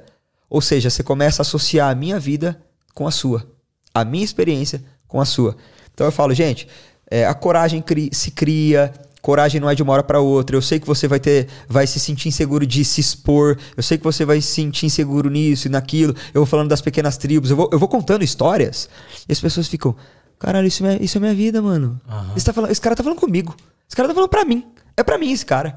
Se eu abrir meu direct agora, mano, vai ter pelo menos, sei lá, 200 mensagens. Gui do céu, mano. Esse vídeo é pra mim. Esse conteúdo é pra mim. Quando eu leio isso, eu falo, esse bagulho tá dando certo. Entendeu? Entendo. Ah, o... Isso vem da habilidade de ser um bom comunicador Hum. ou vem do conteúdo? Entende o que eu quis dizer? Vou muito, entendo muito. O conteúdo dá pra gente substituir por repertório, né? Justo. Vamos lá. Quando é, a, a- a sua capacidade de colocar as suas histórias na vida das pessoas vem na sua capacidade de entender sobre a vida das pessoas. Ou seja, você é um moleque que é criado no Marista, que, sei lá, nunca praticou esporte, que nunca. Marista é um colégio de Playboy. De Playboy, é, é, é o grupo Marista, né? Imaginei. E aí, você foi criado no apartamento, nunca saiu muito daquela, da sua cidade, fez algumas viagens internacionais e ficou sempre naquela bolha e tudo. O que, que você vai achar? Você vai achar que dinheiro vem fácil, você vai achar que todo mundo ganha 10 pau por mês, você vai achar que a realidade de todo mundo. Eu nunca esqueço uma experiência que eu vivi, que a minha mãe tava quase cancelando a. a a matrícula num clube que a gente tinha lá na cidade, porque a matrícula custava 50 reais por mês. E a gente não tinha 50 reais por mês sobrando pra pagar aquilo, né? E aí eu tava conversando com um amigo que tinha grana. E aí eu falei, ah, mano, eu acho que minha mãe vai cancelar a matrícula e tal. Foda, tipo, é o clube que a gente tem e tal. E, e o meu amigo ficou, ficou puto. Vai cancelar por quê, mano? Aí eu falei assim, mano, vai cancelar porque, tipo, é caro, tá ligado? Pra gente. Vai, tá de sacanagem, mano. Tua mãe não tem 50 por mês. Não tinha. Só que a realidade dele, o repertório dele, o conhecimento que ele tem de vida, não é o bastante pra entender que 50 reais era muita grana pra minha mãe. Eu já errei nisso aí. Você já errou? Você teve uma vida Já. boa? Como é que foi? Não, eu. Ultimamente sim, né? Uhum. Então. Fiquei puto com, com o Paulo. Não puto, né? Mas eu achei que foi uma decisão ruim Aham. Do Matheus lá. Sim. Ter decidido cancelar o Muay Thai. Hum. Tá ligado? Eu falei assim, mano, como você vai cancelar o Muay Thai? É 150 por mês. Ah, entendi. E ele não tinha 150 E tipo, eu, eu, eu paro e penso, né? Eu falo assim, mano, faz tão bem a luta, né? Porque eu sou apaixonado por jiu-jitsu, não Muay Thai. Aí eu falo assim, faz tão bem, por que, que você vai que que você fazer vai cancelar? isso? Aí eu- você falou, não entendi, caralho, eu fui um merda. E ele, é, ele não tinha 150 reais, tá ligado? total, não, total. Aí que tá, quando a gente tem grana, mano, é muito fácil a gente falar, tá ligado? Só que pra você entender a realidade do outro, você tem que estar inserido. Esses dias eu postei no meu story, um, um, um- aluno não, um seguidor mandou assim pra mim, tenho 15 anos, o que eu faço? Aí eu falei, faça tudo que aparecer na sua frente. Tudo. Se alguém te chamar pra jogar bola na rua, vá.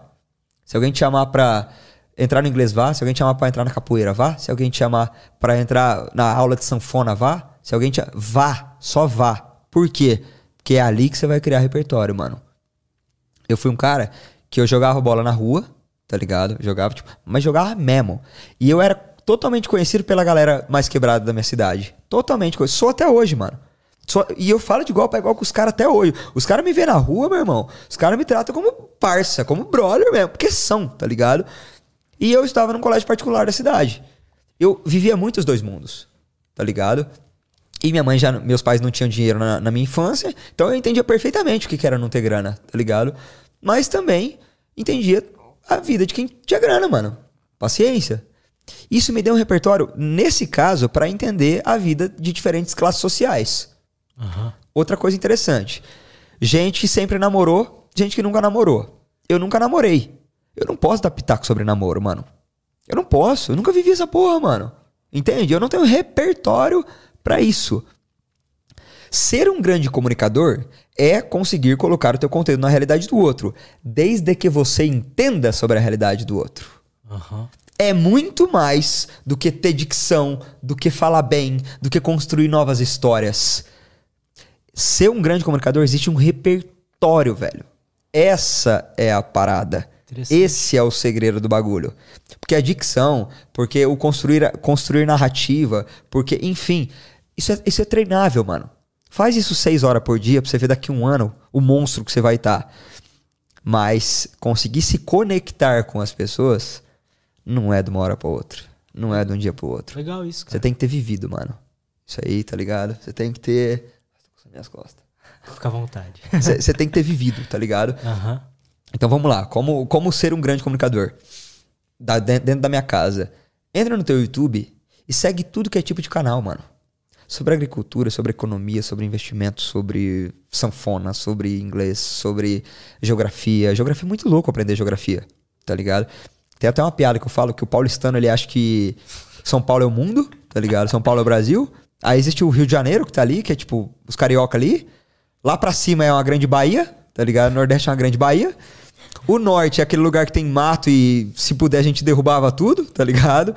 E o Sul é gaúcho que laça, bate, loiras, gente discreta, curitibano. E o Centro-Oeste é soja, entendeu? Ah, tem um povo que planta soja e gado ali, entendeu? Pro paulistano é isso. E é motivo de piada porque o, o paulistano falta repertório pra ele. Total, total. Meu, o- eu entendo São Paulo. É um mundo, é um mundo. Isso aqui é um mundo, velho. É 20 milhões de pessoas. Tem de tudo aqui. Mas, via de regra, o paulistano não sabe o país que ele mora, mano. Eu peguei Uber com um cara. Acho que é a segunda vez que eu conto essa história no podcast. Primeiro Uber que eu peguei aqui em São Paulo. Eu ia gravar um podcast com, com o Johnny. Eu adoro aquele cara. E eu entrei. E a gente começou a conversar pra caralho. E eu gosto muito de conversar com o Uber porque eu chego mais quente no podcast. Então eu vou puxando assunto, vou puxando assunto e tal. E ele falou: Mas você trabalha com o quê? Eu não queria falar que eu trabalhava com comunicação, eu não queria falar que eu ia gravar um podcast, eu não queria dar estrelinha no Uber, tá ligado? Rapaz, eu mexo com gado. Eu mexo com gado. E minha família mexe com gado mesmo, sabe? E aí eu sou, sou da área agrícola, eu falei, eu mexo com gado. Pô, cara, você mexe com gado? Pô, que legal, velho. Você é da onde? Cara, eu falei, eu sou de Maringá, cara, no interior do Paraná. Maring... Meu, Paraná. Paraná é aquele, aquela- aquele estado que faz divisa com. com e começou a fazer assim pra mim, velho. Com aquele país lá embaixo. Travei. Uruguai? É, Uruguai, Uruguai. Falei, cara, o Rio Grande do Sul faz divisa com o Uruguai. O Paraná, tipo, é muito do lado de São Paulo. O Paraná faz divisa com São Paulo. Ah, rapaz. Eu podia jurar. Mas você não é do Sul? Sul? E ele tinha certeza que Sul era, era aquilo ali. O Sul, o, sul, o sul é um Sul, entendeu? não existe diferença entre Paraná, Santa Catarina e Rio. Grande. Ele não existe. Eu tinha essa noção até eu ir pro Paraguai. há Sério, velho? Ah, ah. Até ir pro Paraguai. É, porque eu achava sul é sul. É ali, pô. Aquele, o pessoal que laça, CTG, né? isso é sul, né? Aham. Bate, só falta ele falar isso pra mim. Aí vai piorar, calma que essa história vai piorar. Caralho. Pô, você mexe com gado, cara. Cara, eu peguei carona. Eu peguei carona. Eu dei Uber pra um cara que mexe com gado também. Eu acho que você vai conhecer. Aí eu, aí eu pensei na hora. Isso vai ficar bom agora. tá? Aí eu falei, é mesmo, cara? De onde que esse cara é? Ele falou, cara, é de Sinop. Você conhece Sinop? Mas você não sabe onde que é Não. Sinop. Mano, Sinop fica no norte do MT, tá ligado? Beirando Rondônia. O bagulho é muito longe. E eu tô no Paraná, mano. Mas dei corda, deixa o cara falar. Cara, eu conheço Sinop. Eu conheço Sinop e tal. Ele, você deve conhecer o cara então. Eu, como é que é o nome dele? E eu fui dando corda. Aí ele falou, pô, você podia vender boi pra ele. Caralho. Aí na hora eu falei assim, então acho que é Juarez o nome do cara. Eu falei, só Juarez. Paraná, Maringá e Sinop deve dar uns 2.500 quilômetros de distância. Se eu for vender boi pra esse cara, eu tenho que dar a carga pra ele só pra pagar o transporte. Tipo, não existe lógica. Mas na cabeça dele, se eu mexia com um boi, eu conhecia o cara. E se eu conhecia o cara, eu tinha que fazer negócio com ele. A 2.500 quilômetros de distância. E é- É aqui em São Paulo. O que é? Esse Uber. Esse Uber aqui em São Paulo. Então, pra ele, tipo, São Paulo é o mundo e o resto é resto. Tá ligado? Entendo, entendo E, te- é, ah, é- é muito engraçado essa galera, tipo, ah, o paulistano. Você mora onde? Cara, eu moro em Manaus. Pô, eu conheço um cara, você deve conhecer ele, ele mora ali no Pará, tá ligado? Tipo, 2 mil km de... Deve ser vizinho dele. Você conhece Giovanni, entendeu? Pro paulistano é isso. tô ligado. Lá em cima é tudo primo, entendeu? Rola uma ignorância de tipo, Rola. assuntos Hum. que não são importantes. Mas né? se você falar, eu não tô generalizando, é, tipo, é uma piada, isso aqui é uma brincadeira. Mas fora do, de São Paulo pro paulistano, meu, ele tem uma dificuldade, meu, pra, pra falar sobre o Brasil, meu. Quer ver, meu? Você tá ligado nisso, ligado. entendeu? Isso, é- isso é falta de repertório. Tá ligado? Isso que aqui é o centro de tudo, mano. Você tá trocando ideia, você vai pra uma balada, tem um baiano, tem um paranaense, Pois tem é, um. né? Tá aqui é tipo Nova York. que É, o do Brasil. é, É, é, Ah, entendeu? O que é legal de São Paulo é que aqui é uma cultura muito diversa, né? Falam que Muito. é bem cultural. Porque É, você é, vai pra um. Não sei, vou chutar aqui, tá? Você vai pra Maringá, tipo, meio que a mesma. É, mesma tribo. Aham, aham, aham. Não, isso é legal. Isso é legal de São Paulo. Que você, mano, eu brinco que São Paulo é 50 anos em 5, tá ligado? O que você levaria 50 anos pra aprender numa cidade pequena, em 5 você aprende em São Paulo, tá ligado? Faz sentido. Aqui é muito intenso, mano. Quanto mais intensa for a sua vida, tudo indica que mais foda você vai ser lá na frente. Tá ligado? Você pega, por exemplo, um cara igual o Whindersson Nunes. Mano, quantos velhos de 80 anos não tem a experiência desse cara, não viveu o que esse cara viveu? Olha a intensidade da vida desse cara, mano. Tem, mano, o cara, o cara, sei lá, faturou 200 milhões nos últimos anos, mano. Por baixo. Por baixo. Entende? Tipo, que, que é muito, muita questão de intensidade. Você acha que a intensidade tá atrelado com felicidade? Eu Acho, queria saber a sua opinião sobre o que é felicidade, assim, pra você. Porque, pelo, que, pelo início da conversa, eu imagino que você acredita que dinheiro necessariamente não traz felicidade. Necessariamente. Tá. Igual mostrou aquela pesquisa. É, é. Cara, o dinheiro ele traz felicidade desde que o seu problema não seja dinheiro. Entendi. Entendeu a parada? Aham. Se, o seu, se você não tem dinheiro pra pagar a conta de luz, não tem acesso à educação de qualidade, à saúde de qualidade, a viajar com a tua família, a ter uma casa boa, sei lá, com arzinho condicionado pra dormir. Se te falta dinheiro e dinheiro é o problema, dinheiro traz felicidade. Quando você entra num nível em que não, o problema não é mais dinheiro, não faz a menor diferença. Então vamos lá. Pega um cara de 26 anos como eu. Supondo que eu, faturo, eu ganho 50 mil reais por mês. E eu ganhando 500 mil reais por mês, é a mesma bosta. Que restaurante que eu não consigo jantar? Aham. Qual que é? Todos, tá ligado? Todos. Que carro que eu não consigo comprar com 50 mil? Ah, é Lamborghini que só tem 7 no mundo. Ah, foda-se essa merda também, tá ligado? Sim. Dá pra parcelar e ter um carrinho de 150 pau. Que isso tá ótimo, entendeu? Quando você ganha, um, você atinge certo patamar de grana, não é grana mais que promove felicidade, tá ligado? Onde que a gente tava antes? Eu te perguntei se Sobre intensidade felicidade. Ah, tá. felicidade e eu So- queria saber tá. sua opinião sobre Cara, o que é. Pra mim, a, melhor definição que eu já vi até hoje, que eu não sei se, se o Clóvis, o professor Clóvis, tirou de algum filósofo, mas foi dele que, que eu vi essa definição. Felicidade é um momento em que você não quer que ele acabe. É um instante. Felicidade é instante, mano. Não tipo, ah, eu sou feliz. Não, você não é feliz, mano. Você vive instantes e momentos de felicidade. Teu dia a dia você é uma pessoa normal. Ah, você comeu bem? Você tá um pouquinho mais feliz. Você encontrou tua mina? Você tá um pouquinho mais feliz. Você veio gravar um podcast que você tá esperando há tempos? Você, você tá um pouco mais feliz, tá ligado? Você vai vivendo instantes momentos de felicidade. Quando você tá vivendo um momento em que você pensa, puta, isso aqui podia durar um pouquinho mais, é porque você tá sendo feliz naquele momento. Eu vou te falar um bagulho, quando você racionaliza felicidade, a chance de você ser mais feliz é muito maior, mano. Como assim racionalizar a felicidade? Você falar pra você mesmo que você tá vivendo um momento de felicidade. Isso, mano, é muito importante pra você ser mais feliz. Vem comigo. Sei lá. O meu sonho é fazer uma viagem. Não é, mas o meu sonho é fazer uma viagem para os Estados Unidos. Aí tá, você tem o processo do visto, você tem o processo de comprar passagem, você tem o processo disso, disso, daquilo. Mano, a sua felicidade não pode ser quando você vai para os Estados Unidos. A sua felicidade tem que ser o processo. Porra, caiu um dinheirinho na conta. Caralho, que massa, mano. Tem um dinheirinho na conta a mais. Porra, vai dar pra comprar passagem. Caralho, mano. Tá acontecendo, vai dar pra comprar passagem. Tem que fazer o visto. Mano, eu tô aqui no visto, velho. Vai rolar. Aí a moça te libera, tá ligado? Que é puta, um puta momento tenso pra caralho. Todo mundo já passou, que já passou por isso sabe. Aí a moça, seu visto foi aprovado. Caralho, viado, o visto foi aprovado. Vai falando pra você que você tá sendo feliz. Interessante isso. Você pode reparar. Quando você vai para uma festa que você deseja, um show que você deseja, ou vê uma pessoa que você deseja, os instantes que você vive, os instantes longos, tipo 10 dias antes, 20 dias antes, que você vive de expectativa, já te dão felicidade. Já reparou que uma viagem que dura 10 dias te promove um certo nível de felicidade, mas é muito mais gostoso quando três meses antes você sabe que essa viagem vai existir. Entendeu? Sim. E aí você fica. Não é uma felicidade de, de 10 dias, é uma felicidade de 3 meses e 10 dias. Quanto mais você racionaliza bons momentos e momentos de felicidade, mais feliz você é, mano. Entendeu? Uma, eu- uma vez eu, eu fui fazer uma cagada de virar mortal e. É, pra variar, né?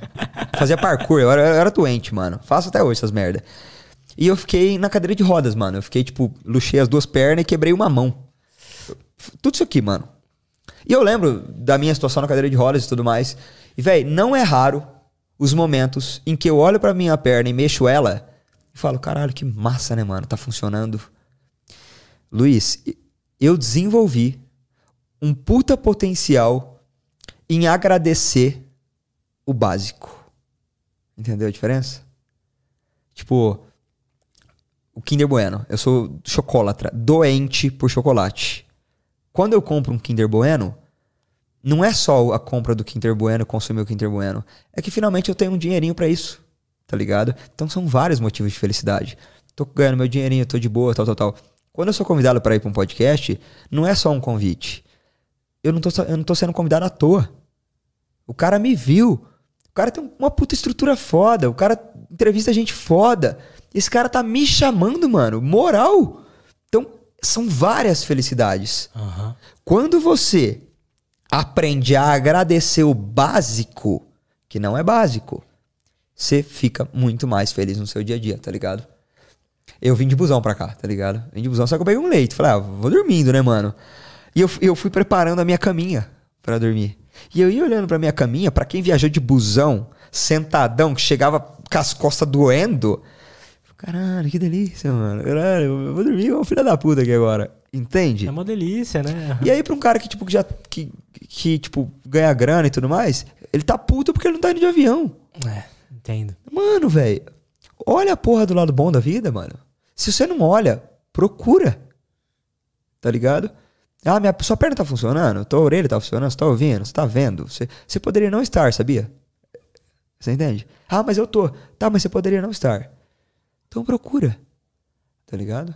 É o que você tinha falado. O problema é que a gente se acostuma muito fácil, né, com as Uhum. coisas. Então, pô, eu, meu sonho era ter um podcast. Até tratei isso em terapia. Quando eu consegui, bateu uma depressão da porra. E agora, Falei assim, né, mano, mano? eu tô ganhando dinheiro com o podcast. Como assim tá dando certo? Aham. Falei, e agora? Qual que é o próximo passo, né? O que, que eu faço, mano? Você sabia que esse é um dos meus medos, mano. Como as coisas Isso aconteceram acontece, né? pra caralho. É por isso que, mano, entenda que a vida é um processo. Entenda, a tatu do Neymar pra mim é maravilhosa. Tudo passa. Já viu a tatu no pescoço dele? Não, é aquilo lá. Tem uma tatu chamada Tudo Passa. Tudo. Coisas boas e coisas ruins. Tudo passa, mano. E a melhor fase da vida é a fase da descoberta, mano. É o primeiro real que caiu na conta por causa do YouTube. Total. Você já reparou como você ficou mais feliz com os primeiros 100 reais que caíram na conta do que com os primeiros 10 mil que você já tinha ganhado? Mil, dois mil, três mil, Sim, é 10 mil. verdade. É verdade. Entendeu?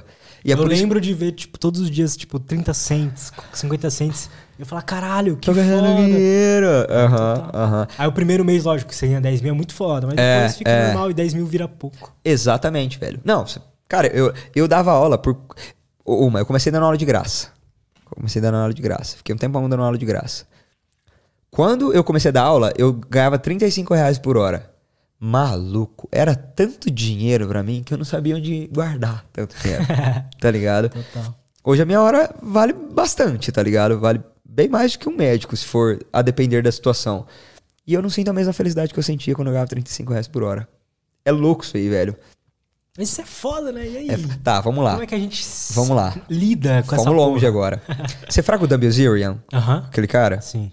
A probabilidade da gente ser feliz é muito maior do que a desse cara. Muito. Mas Gui, ele tem dinheiro, ele tem mulheres, ele tem fama, ele é milionário, ele vive de tudo e tudo mais. Aí que tá. Ele já viveu de tudo. Luiz, o que que esse cara tem que viver pra produzir endorfina no cérebro dele, mano? Pois é. Mais o quê? Ah, comer 10 minutos de uma vez. Não, já comeu. Ah, ganhar um milhão de dólares na mesa do poker. Não, já ganhou. Ah, você já reparou? Você tá ligado que os AVC que ele viveu é tudo de Viagra, né? Caralho. Tudo de droga, mano. O que, que a gente. Ah, o que, que eu vou fazer pra ser feliz hoje? Sei lá, faz uma festa e põe uma girafa, um hipopótamo e um crocodilo na minha festa. Que aí eu sou feliz. Não, esse cara não tem onde ser feliz mais, mano. E aí a gente quer ser famoso, quer ser rico, quer ter acesso a todo mundo, quer tá, tá, tá, de uma vez. Só que chega uma hora que você fala, e o que, que me dá endorfina agora? O Whindersson, Felipe Neto. Esses caras têm dinheiro para 10 gerações da família sem trabalhar, mano. Só que o que, que esses caras têm que viver, mano, pra ser feliz? O Whindersson, o cara, o cara lota um estádio.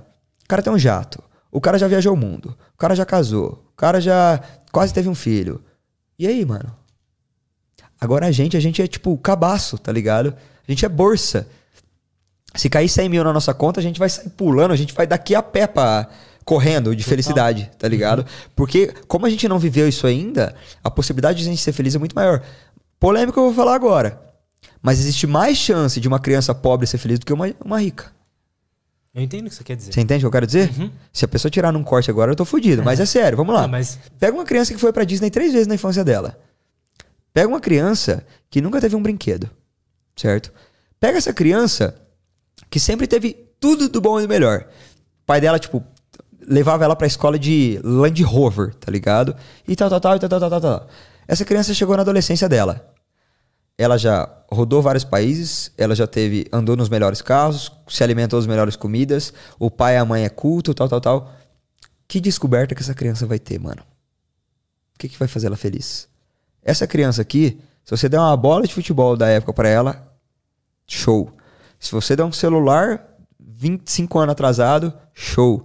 Se você leva ela pra uma cidade simples de viagem, show. Se você paga um Uber pra ela, pra ela andar de carro, show. Você vê como a possibilidade de ser feliz é muito maior? entendo. Ela vai ter tá muito ligado? mais. Descobertas, mano. Tá ligado? E a felicidade tá nas descobertas. Tanto que a gente tava falando agora.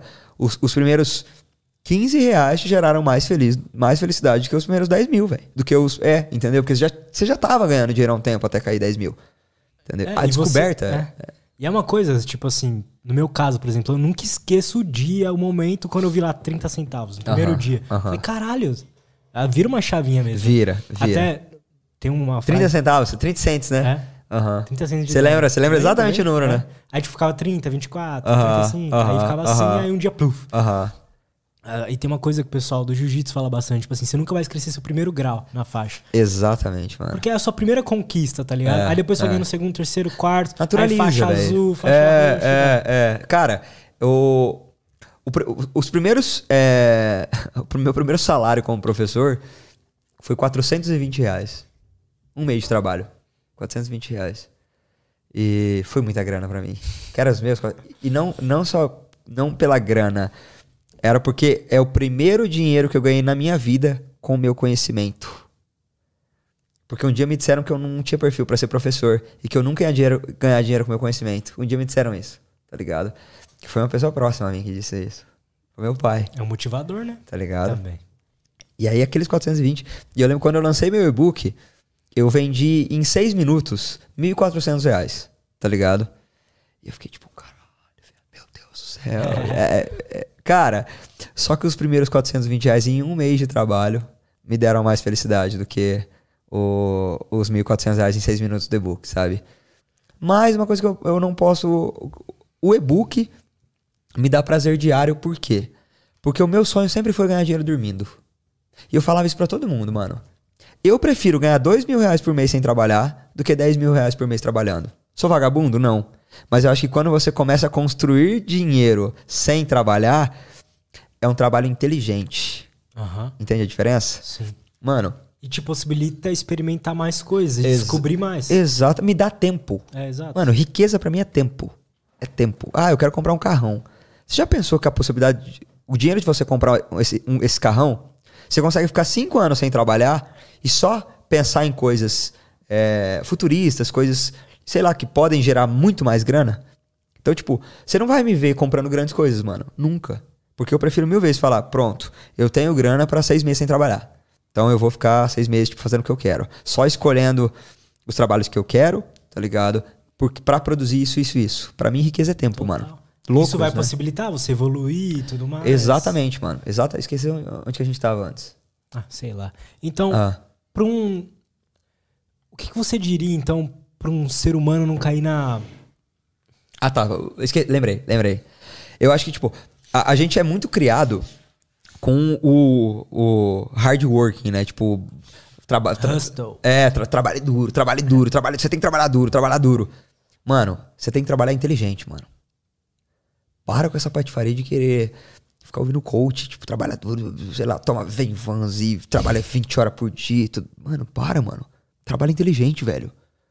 Em vez de você produzir 50 horas de conteúdo que não tem capacidade viral nenhuma, que não gera conexão nenhuma, que. Mano, produz uma hora com uma puta qualidade que você chega na galera. Uhum. Você entra no meu Instagram hoje, mano, acho que tem tipo 120 publicações no pau velho. Tá ligado? Pouca publicação, mano. Por quê? Trabalhar inteligente, mano. É, se eu ficar pegando todo mundo que quer consultoria comigo, eu vou trabalhar igual um camelo e não vou entregar o meu melhor serviço, tá ligado? Uhum. Então, tipo, trabalha de uma maneira. Internet é isso, velho. Não tem essa. Ah, vou trabalhar, filha da puta de 16. Para, mano. Para, velho. Pensa no bagulho. Pega a galera que tá dando certo, tá ligado? Joga uma originalidade sua no, no, no trabalho que vai funcionar muito melhor. Total. Entendeu? O trabalho inteligente, assim, é legal você ter tocado nesse assunto. Eu acho que é, ultimamente é a coisa que eu mais tô tentando melhorar em mim. Porque antes eu falava, mano, eu preciso todos os dias trabalhar 8 horas por dia, a cabeça de CLT, né? Aham, aham. E não tava funcionando, né? Parece que você é vagabundo, você não trabalha É, 8 horas por exato. dia, né? Aí, tipo, falando em terapia e tudo mais, a gente fui entendendo o meu comportamento, literalmente me mapear. Descobri que de quarta-feira eu não funciono. Ah, É mesmo, velho? É. Ponto De final, acordo- mano. De Ah. acordo com minha terapeuta, porque, mano, de segunda e terça você. Você tá motivadão ali. É, é. Inclusive física, de que, porra, eu treino duas horas por dia todo dia. Ai, que massa, de puxar ferro ou jiu-jitsu. Ah, eu sou do judô, mano. Sou judoca. judô? É. Me sou. ensina umas quedas, mano. Ah, Eu tô não. apanhando. Ah, ah. E. Você treina duas horas por dia. É, é porque eu amo, eu sou viciado Entendeu? nessa Entendeu? Aham. E. Você compete ou não? Não, ainda não. Não? Tem que Final do competir, ano eu caralho. vou competir. Competir. E aí. É intensidade, velho. É. Tá ligado? É, é muito gostoso. É o sangue no olho, né, velho? É. ali. Ah. E aí. Você tem ódio por cinco minutos. Tô E aí, tipo, isso realmente cansa o seu cérebro, Cansa, sabe? cansa. E aí, na, tipo, segunda e terça funcionam bem, na quarta, tipo, eu não, eu não vivo direito, né? Aham. Aí na quinta eu volto bem, na Quarta sexta você eu não bem. trampa, então. Eu trampo. Eu, Muito pouco. eu fico. Eu falo que é um trampo. É, tô disponível. Entendi. Tipo assim, se alguém mandar uma mensagem, eu vou responder, mas eu, não, eu não tento criar trabalho criativo. Você não vai criar marco podcast. Aham, aham. Mano, você vê como que isso é racionalização da tua vida, mano. É estudar o comportamento humano. Estudar você comportamento humano. Você vê como que você funciona muito melhor sabendo disso? Eu, mano, por muito tempo fiquei tipo, caralho, Gui, como é que você não tá trabalhando de manhã, à tarde, à noite, tal, tal, tal. Mano, tem dias, Luiz, sem o menor peso na consciência que eu acordo meio-dia, mano. Acordo meio-dia, porra, dia lindo e tal, vou pedir um iFood, peço um iFood, almoço duas fucking horas da tarde, começo a trabalhar três horas da tarde. Quando é seis horas da tarde, eu tô na, tô na academia, trabalhei três horas. Qualquer profissional normal de uma geração pra trás vai me chamar de vagabundo, não sei que lá, não sei que lá. Mas vamos lá. Eu chego, volto da academia, produzo, sei lá, cinco stories falando sobre linguagem corporal, vendo 10 e-books, tá ligado? Ganho 350 pila, mano. Um, um trabalhador braçal que carpe ganha 90 reais por dia, tá ligado? Com 8 horas de trabalho. Mano, eu com trabalho inteligente, Total. ganho quatro dias desse cara, tá ligado? Total, cara. Então, tipo, às vezes eu posto um vídeo de propaganda, às vezes eu dou uma provocada e tal. Aí eu vejo, tu, tu, tu, tu, vendeu mais. Se eu não fazer nada hoje, só com o crescimento do meu Instagram, eu consigo tirar, tipo, uns 150 reais por dia. Tá ligado? O que é suficiente pra eu não trabalhar mais se eu quiser, mano. Porque eu sou simples, mano. Eu sou um cara. Meu, você me conhecer, velho. Uma vez eu fui fazer mudança é, no meu apartamento, de um apartamento pro outro, e tudo que eu tinha coube no massaveiro, mano. Tudo. Quando meu pai viu aquilo, ele riu da minha cara e falou: Nossa, eu com 23 anos tinha 30 cabeças de gado, uma moto, uma caminhoneta, você e teu irmão, tá ligado? Isso, isso e aquilo. Eu falei: Pai, e você sabia que você era escravo de tudo isso ou não? Entendeu? Quanto menos coisa você tem, mais liberdade você tem, mano. Se eu quiser mudar pra São Paulo amanhã, eu pego a mala que eu já que já tá aqui em São Paulo, tá pronto, eu só fecho o apartamento que eu tô de aluguel lá e já era. Você entende como que liberdade é não ter nada? Sim. Quanto mais quanto menos coisa você tem, mais livre você é. Total. Eu tô lendo um livro agora chama Essencialismo. Acho que Ah, é isso. ah. Ele fala muito sobre isso, cara. ter coisas essenciais. É. Aham. De resto, você acaba, tipo. Virando escravo do bagulho, velho. Total, cara. Mano, compra lancha, jet ski, casa no, de veraneio, compra a casa que você mora, tenha duas empregadas pra cuidar de você, ponha filho no colégio, tenha três filhos e põe no colégio. Meu irmão, você tem que ganhar 40 pau por mês pra ficar razoável. Uhum. Se você não ter nada, morar de aluguel, ter só você e a tua esposa, um filho, tá ligado? Com 10 pau, você tem a- exatamente a mesma qualidade de vida do cara que ganha 40 pau. Ou seja, você trabalha muito menos, você tem muito mais tempo pra sua esposa, pros seus filhos, pra praticar um esporte, pra, tipo, fazer terapia, ter, assistir um filme, tá ligado? Total. do que o cara que, tipo, é foda você ter coisa pra caralho. Só que como a gente. Vamos falar de Brasil agora, né? A gente vive num país, mano, pobre. O Brasil é pobre, tá ligado? Ah, não sei o que lá, o Brasil é do agro, o Brasil é rico. Meu irmão, é que você não sabe de Brasil, então. A média do assalariado brasileiro é 2 mil reais por mês. Se você ganha mais de 10 mil reais por mês, você tá entre os 10 ou 5% da população mais rica do Brasil. Se você ganhar 27 mil reais por mês, você é 1% mais rico da população, tá ligado? E aí, ah, porque o Brasil tem que ser igual aos Estados Unidos, liberdade. O PIB americano é de 19 trilhões de dólares. O PIB brasileiro é de 1,6 trilhão de dólares. Ou seja, o americano ele é no mínimo 11 vezes mais rico do que o brasileiro. Um pobre brasileiro é 11 vezes mais pobre do que um pobre americano. Interessante. Tá ligado? Você tá nesse país. Ou seja, quem ganha dinheiro no Brasil compra coisas pra mostrar pra sociedade que ele venceu na vida. Tá ligado? Só que você já você reparou como a nossa geração tá mudando para um caralho isso aí, velho? Total. Não é raro, é um pouco, mas não é raro. Você vê um cara que cresceu na internet com 5, 10 milha na conta que tá lá rendendo. O cara mora num apartamento alugado e anda de Uber. Não é raro isso acontecer, mano. Porque os traumas estão diminuindo e a gente tá vendo valor diferente no que é, no, no que é dinheiro. Total. Tá ligado? É por isso que você provavelmente conhece aquele tiozão que nasceu pobre, a família é pobre. Ele ganhou dinheiro por um acaso ou porque o negócio dele deu certo e ele se acha mais inteligente que todo mundo. Que ele, você- tudo que você puxa de assunto ele manja, ele sabe. O cara, o cara não tem nada pra aprender mais, o cara já sabe tudo. Eu, eu chamo esse cara de, de já pode morrer. O cara já sabe tudo, já viveu tudo. Já pode morrer, tá pronto já, tá ligado? Aham. Por que, que existe tanto já pode morrer no Brasil? Porque o Brasil é um país pobre. E como é pobre, a gente tem a impressão de que quem ganha dinheiro é mais inteligente que todo mundo. Quando você ganha.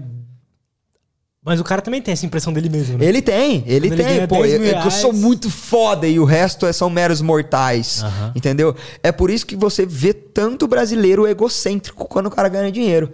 Por isso que tem tanto discurso de tipo, faça que dá certo, porque eu fiz, se eu fiz, você também faz. Não sei. Isso me incomoda num nível, mano. Porque o cara ele não tem inteligência o bastante, ou só falta caráter mesmo, Eu acho que é pra vender mais. Pra reconhecer o quanto ele foi sortudo, mano. Aí falta caráter, né? Pra vender mais. Pra reconhecer o quanto ele foi sortudo, mano. Mano, às vezes você é tão burro quanto qualquer outro cara, mano. Mas você deu certo porque você foi um pouco mais ousado, mais corajoso, mas funcionou. Ousadia e coragem, parabenizo, porque você tem. Mas falar que você é mais inteligente, mais foda, mais sabe tudo do que os outros, mano. Enfim. Eu- Isso é uma, Eu vou lançar um curso de YouTube agora, né? Ah. É mesmo, velho? Quando eu conversando com o meu produtor, eu falei pra ele, mano, eu não quero Ah. que seja uma fórmula secreta, porque não é.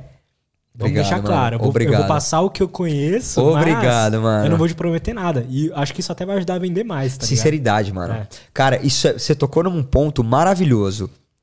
Eu tive 100, 100 milhões de visualizações em três meses. Se eu for gravar um curso sobre Instagram e Reels, eu falaria, gente, eu vou falar no curso como que eu fiz e funcionou.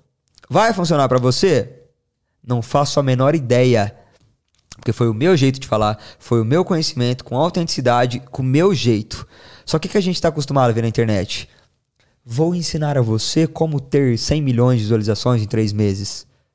Não, mano. Não, mano.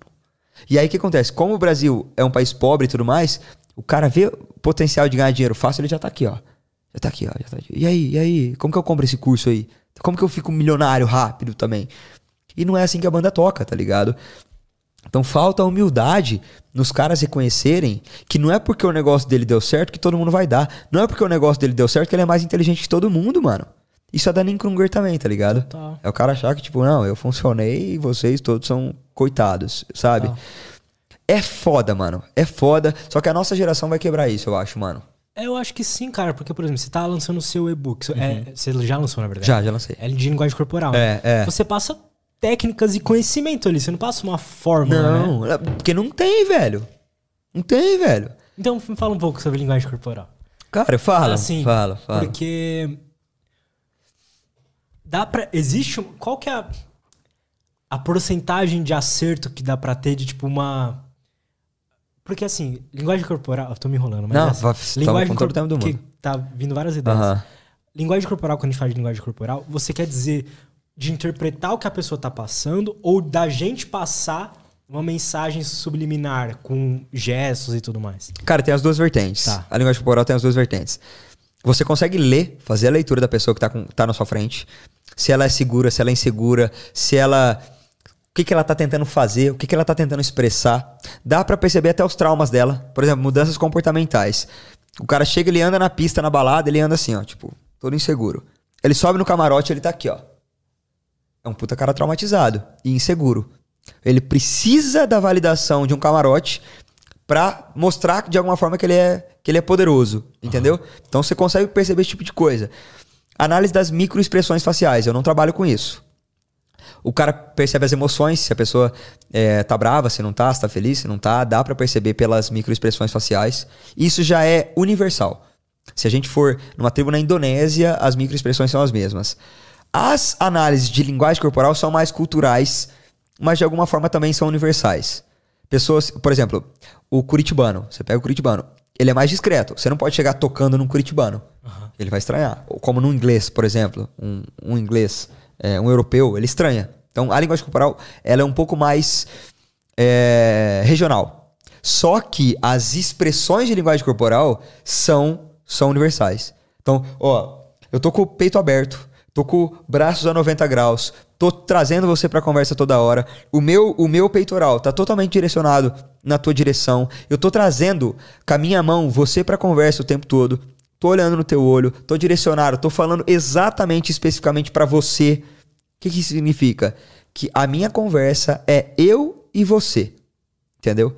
Agora, se eu me projeto lateralmente e eu começo a falar com você meio de lado aqui, tipo, tô olhando pra cá e falando com você aqui agora.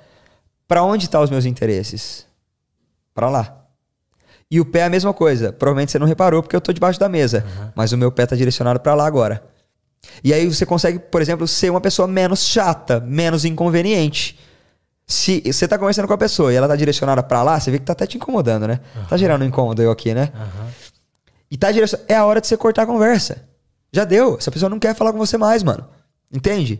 Então, você consegue perceber se a pessoa tá insegura, se ela tá gostando de falar com você ou não. Numa paquera, por exemplo. Você tá conversando com a pessoa. Tá vocês dois aqui, um do lado do outro. Vou aumentar pra, pra câmera conseguir me pegar. Você tá conversando com a guria, você tá interessado nela e até então o maior investimento é seu, é da sua parte. Você dá uma aproximadinha aqui e a menina fica parada. Sinal bom, show de bola. Você dá outra aproximadinha, a menina dá um passo pra trás. Opa, segura tua onda, vai de boa. O que, que eu aconselho? Dá um passo pra trás também. Nesse momento, você tá gerando conforto, comodidade e tipo, meu, tô, tamo trocando uma ideia, relaxa. Se a menina ficar interessada em você, imediatamente o próximo passo pra frente vai ser dela. E é aí que você vai fazer a leitura. Opa, temos um sinal aí. Vai de boa, do nada você dá outro sinal pra frente. Se a guria perceber, ou se o cara perceber também, isso aqui é um linguagem corporal, homens e mulheres é universal. Vocês dois ficarem parados e um dos dois arriscarem o primeiro contato, geralmente braço, antebraço ou ombro, esse primeiro contato funciona muito bem aqui nessa região, porque não é uma região sexual. Então não, não assusta. Então, se tá os dois trocando ideia, tá próximo, dá o primeiro contato no ombro. A pessoa, ela vai sentir a tua mão ali, tal, tal, tal. Aí, geralmente, esse primeiro contato, você tem que dar num ápice de conversa. numa situação, numa situação engraçada, numa situação em que vocês dois. Ah, mentira que você é da mesma cidade que eu. Mentira que você também joga bola. Mentira que você também torce pro Palmeiras. Entendeu? Isso é um ápice. Nesse momento, você, pum, toca numa. Mentira que você. Toca e solta. Esse primeiro contato vai gerar uma conexão entre vocês. O que, que vai acontecer? O segundo contato vai ser muito mais leve. O terceiro contato, provavelmente, a menina vai dar em você. É o momento que a menina toca no seu braço ou toca no teu peito. E aí vocês dois estão aqui, em sintonia. Dá mais um passo para frente. Vocês vão ficar colado no outro. É nesse momento que você não precisa pedir mais nada. Você não pede beijo pra menina. Você não fala, estou afim de beijar você. A conexão já existiu. Vocês já estão ali. Entendeu a parada? Aham. Agora, o oposto também é verdadeiro. Você tá aqui, a menina deu um passo para trás. Tá. Você deu um passo para frente para arriscar. A menina se projetou para sair. Você vê que a menina tá sempre. Tudo que você pergunta para ela, ela nunca devolve o. E você? Meninas, tem menina que não sabe paquerar, né? Ah, que não sei paquerar, não sei mostrar pro cara que eu tô afim. Mano, mulher é muito fácil paquerar, meu irmão. Só fala e você depois de toda a frase. Só. O cara chega. E aí, você é da onde? Ah, eu sou de Maringá. E você? Pô, sou de São Paulo. O que, que você faz da vida? Meu, eu faço odonto na USP. E você? Pronto, mano. O cara já vai perceber que você tá interessado nele, entendeu? Por isso que é muito mais complexo. O a, mu- Aham. a mulher consegue paquerar só com o olhar, mano. É, o olhar, o olhar não, não é uma região que mostra só interesse. O olhar conversa também, porque depende do time do olhar. Se eu tô aqui no rolê, eu passo por você e vou embora, eu vi você. É uma coisa. Se eu tô no rolê, eu passo por você e volto, eu olhei para você. São coisas completamente diferentes. Então, essa percepção de olhar faz o cara tomar muito menos fora, por exemplo. Porque ele só vai dar tiro que funciona. Ele só vai chegar nas gurias que olharam para ele e não que viram ele. Entendeu? É lógico, conforme o tempo, eu sou um cara, por exemplo, que não fica esperando olhar, não, mano. Eu, tipo, eu converso bem. Pra mim é muito tranquilo conversar. E eu nunca chego numa guria pra tentar ficar com ela. Eu nunca faço isso. Eu chego numa guria pra conhecer ela. Se vingar, se ficar legal, se a gente se dá bem, vai rolar naturalmente. Mas enfim, faz, faz muito tempo que eu faço isso. A maioria dos caras não. Os caras chegam para conquistar a menina. Aham. E esse é o erro. Esse é o erro. Caralho, fomos, fomos longe agora nessa conversa, mas essa conversa é boa. Vamos lá.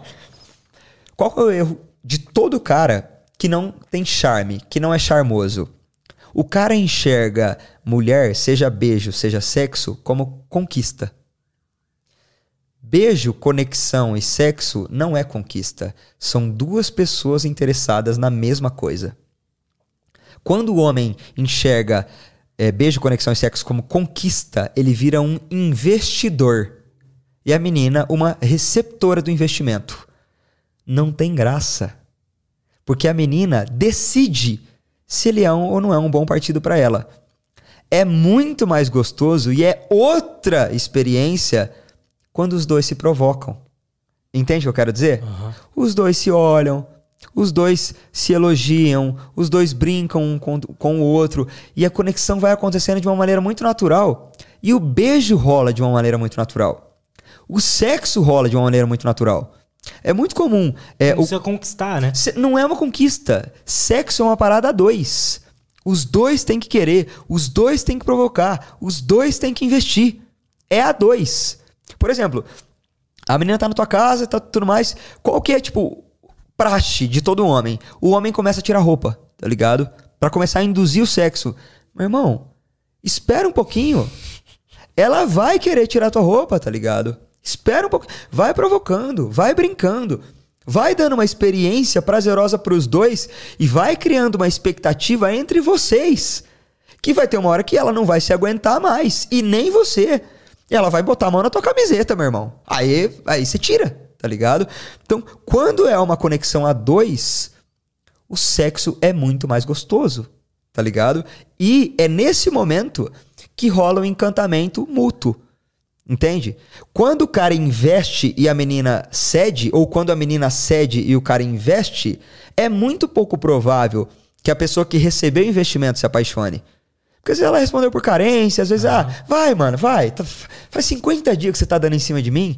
Hoje é terça-feira à noite. Sei lá, o cara que eu queria me deu um bolo, vai, vem, vem aqui. Essa menina nunca vai se apaixonar por você. Agora, quando você vai criando um clima, você vai provocando, você vai falando coisas que vocês poderiam fazer juntos, sabe? Uma viagem, ou o quanto vocês têm em comum, ou o quanto vocês gostam da mesmas, das mesmas coisas, o quanto a conversa de vocês é gostosa, o quanto você gosta de estar junto com ela ou estar conversando com ela. Olha que sintonia gerada, Aham. tá ligado? Então, tipo, o principal erro dos caras que não tem charme, que, tipo, que não conseguem é, conquistar mina de verdade, tipo, que não gera conexão com mina, é isso. Eles, isso é da natureza humana também, viu? Isso é da natureza humana. Não, como analista, é, fi, vai, na, vai na natureza, vê se uma cadela vai descendo um cachorro, vê se a vaca vai atrás do touro. Não vai, tá ligado? Aham. Mas, nesse caso, dá pra ser mais psicossocial do que bicho. Sim, Tá total. ligado? Quando você É, a gente entende. é ser humano também, né? A gente conversa, Com certeza, mano. Então, com certeza. Então, tipo, quando você entra na análise de comportamento e você entende de comportamento humano, linguagem corporal e comunicação, cara, a tua vida amorosa ela é muito mais pra- prazerosa, tá ligado? Cara, a linguagem corporal, ela. Ela tem uma taxa de acerto. Então, por exemplo, se o cara cruza o braço, sempre quer dizer que Não. ele tá fechado. Não, nunca. Cara, ciência humana não é uma ciência exata. Tá ligado? Definitivamente não é. Perfeito. E tudo é contextual, mano. Tudo é contextual. Mano, eu tô trocando ideia contigo. Você acabou de fechar o braço na minha frente. Aham. Só que olha como que tá teu olho, mano. Travado em mim, velho. Como é? Ó, quando o cara cruzou o braço. Para, velho. Olha o olho do cara. Ó, ó, ó. Cê repara como que teu corpo tá totalmente projetado pra mim, velho. Aham. Não, mano. Não. Essa parada de se projetar pra fora, geralmente, via de regra, é, tá ligado? Mas nunca é uma ciência exata, mano. Não é, tá ligado? Você vai percebendo contextos. E perceber contexto exige repertório também, velho. Entendeu? Então, é, seja vendendo pra um cliente, seja isso ou seja aquilo, você percebe se o cara foi pra comprar, se o cara só foi pra ver. Cara, Aham. é muito louco como que isso faz parte do dia a dia das pessoas e as pessoas não estudam isso, tá ligado? O cara que entende comportamento humano, comunicação e linguagem corporal, meu irmão, independente do trampo do cara, ele tá num nível de, tipo, a chance de dar certo muito maior do que o, o normal, tá Imagina. ligado? Du, tem perguntas? Manda aí pra mim. Vou pegar aqui. Cara, enquanto eu vou, vou pegando as perguntas Manda aqui. bala aí, mano, pelo amor Sabe de que eu descobri que 70% das pessoas que assistem esse canal aqui não são inscritas. E elas assistem. Então, de sacanagem, né, viado? Sacanagem, né? Então se inscreve aí, por favor. Manda bala aí, gente. Porra, vocês assistem conteúdo de qualidade, recebem é, ensinamentos todos os dias, então. Dei minha vida inteira pra estar aqui, né, velho? Dei o meu melhor pra estar aqui, né? E o Guilherme, todas as redes sociais dele estão aí na descrição também, então sigam ele lá. Da hora demais, velho. E é isso, vou ler as perguntas aqui. Vamos lá, vamos lá. Quanto tempo rendeu essa live, velho? Puta merda, duas horas de live, velho. Mano, eu, eu tinha que falar menos, velho. Tem nada. Mas enfim. Vamos lá. O LF Cavalcante mandou. Proposta de pergunta. Ele não mandou uma pergunta, mandou uma proposta. Caralho, o cara é preparado, velho. Por que tinha física, química e biologia puxadas no meu ensino médio? Era desgastante e não uso. Não passa de uma cultura praticamente inútil. Caralho. É, não é bem assim. Não, não é bem assim, não.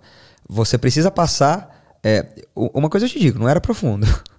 Você- se você manja o mínimo de física, física, química, matemática, você sabe que não é profundo, velho. Profundo é profundo, tá ligado? A gente estudava só o básico, do básico, do básico, pra gente ter repertório pra coisas básicas, tá ligado? Então, por exemplo, nós vamos falar sobre comunicação. Vamos falar sobre outra coisa, vai. Vamos falar sobre criar gado. Vamos longe. Quando você vai criar gado, você tem que entender o básico da natureza comportamental do bicho. Você tem que entender o básico do que, que o bicho se alimenta, onde que ele dorme, como o básico. Saber o- qual- do que ele se alimenta, como ele dorme, como ele se comporta, como isso, como é que ele engorda. É o profundo? Não. Só que você tem que saber o básico para criar o bicho. O que que me incomoda dentro do sistema educacional? O mundo em que a gente vive hoje não é o mesmo mundo que os nossos avós viveram, tá ligado?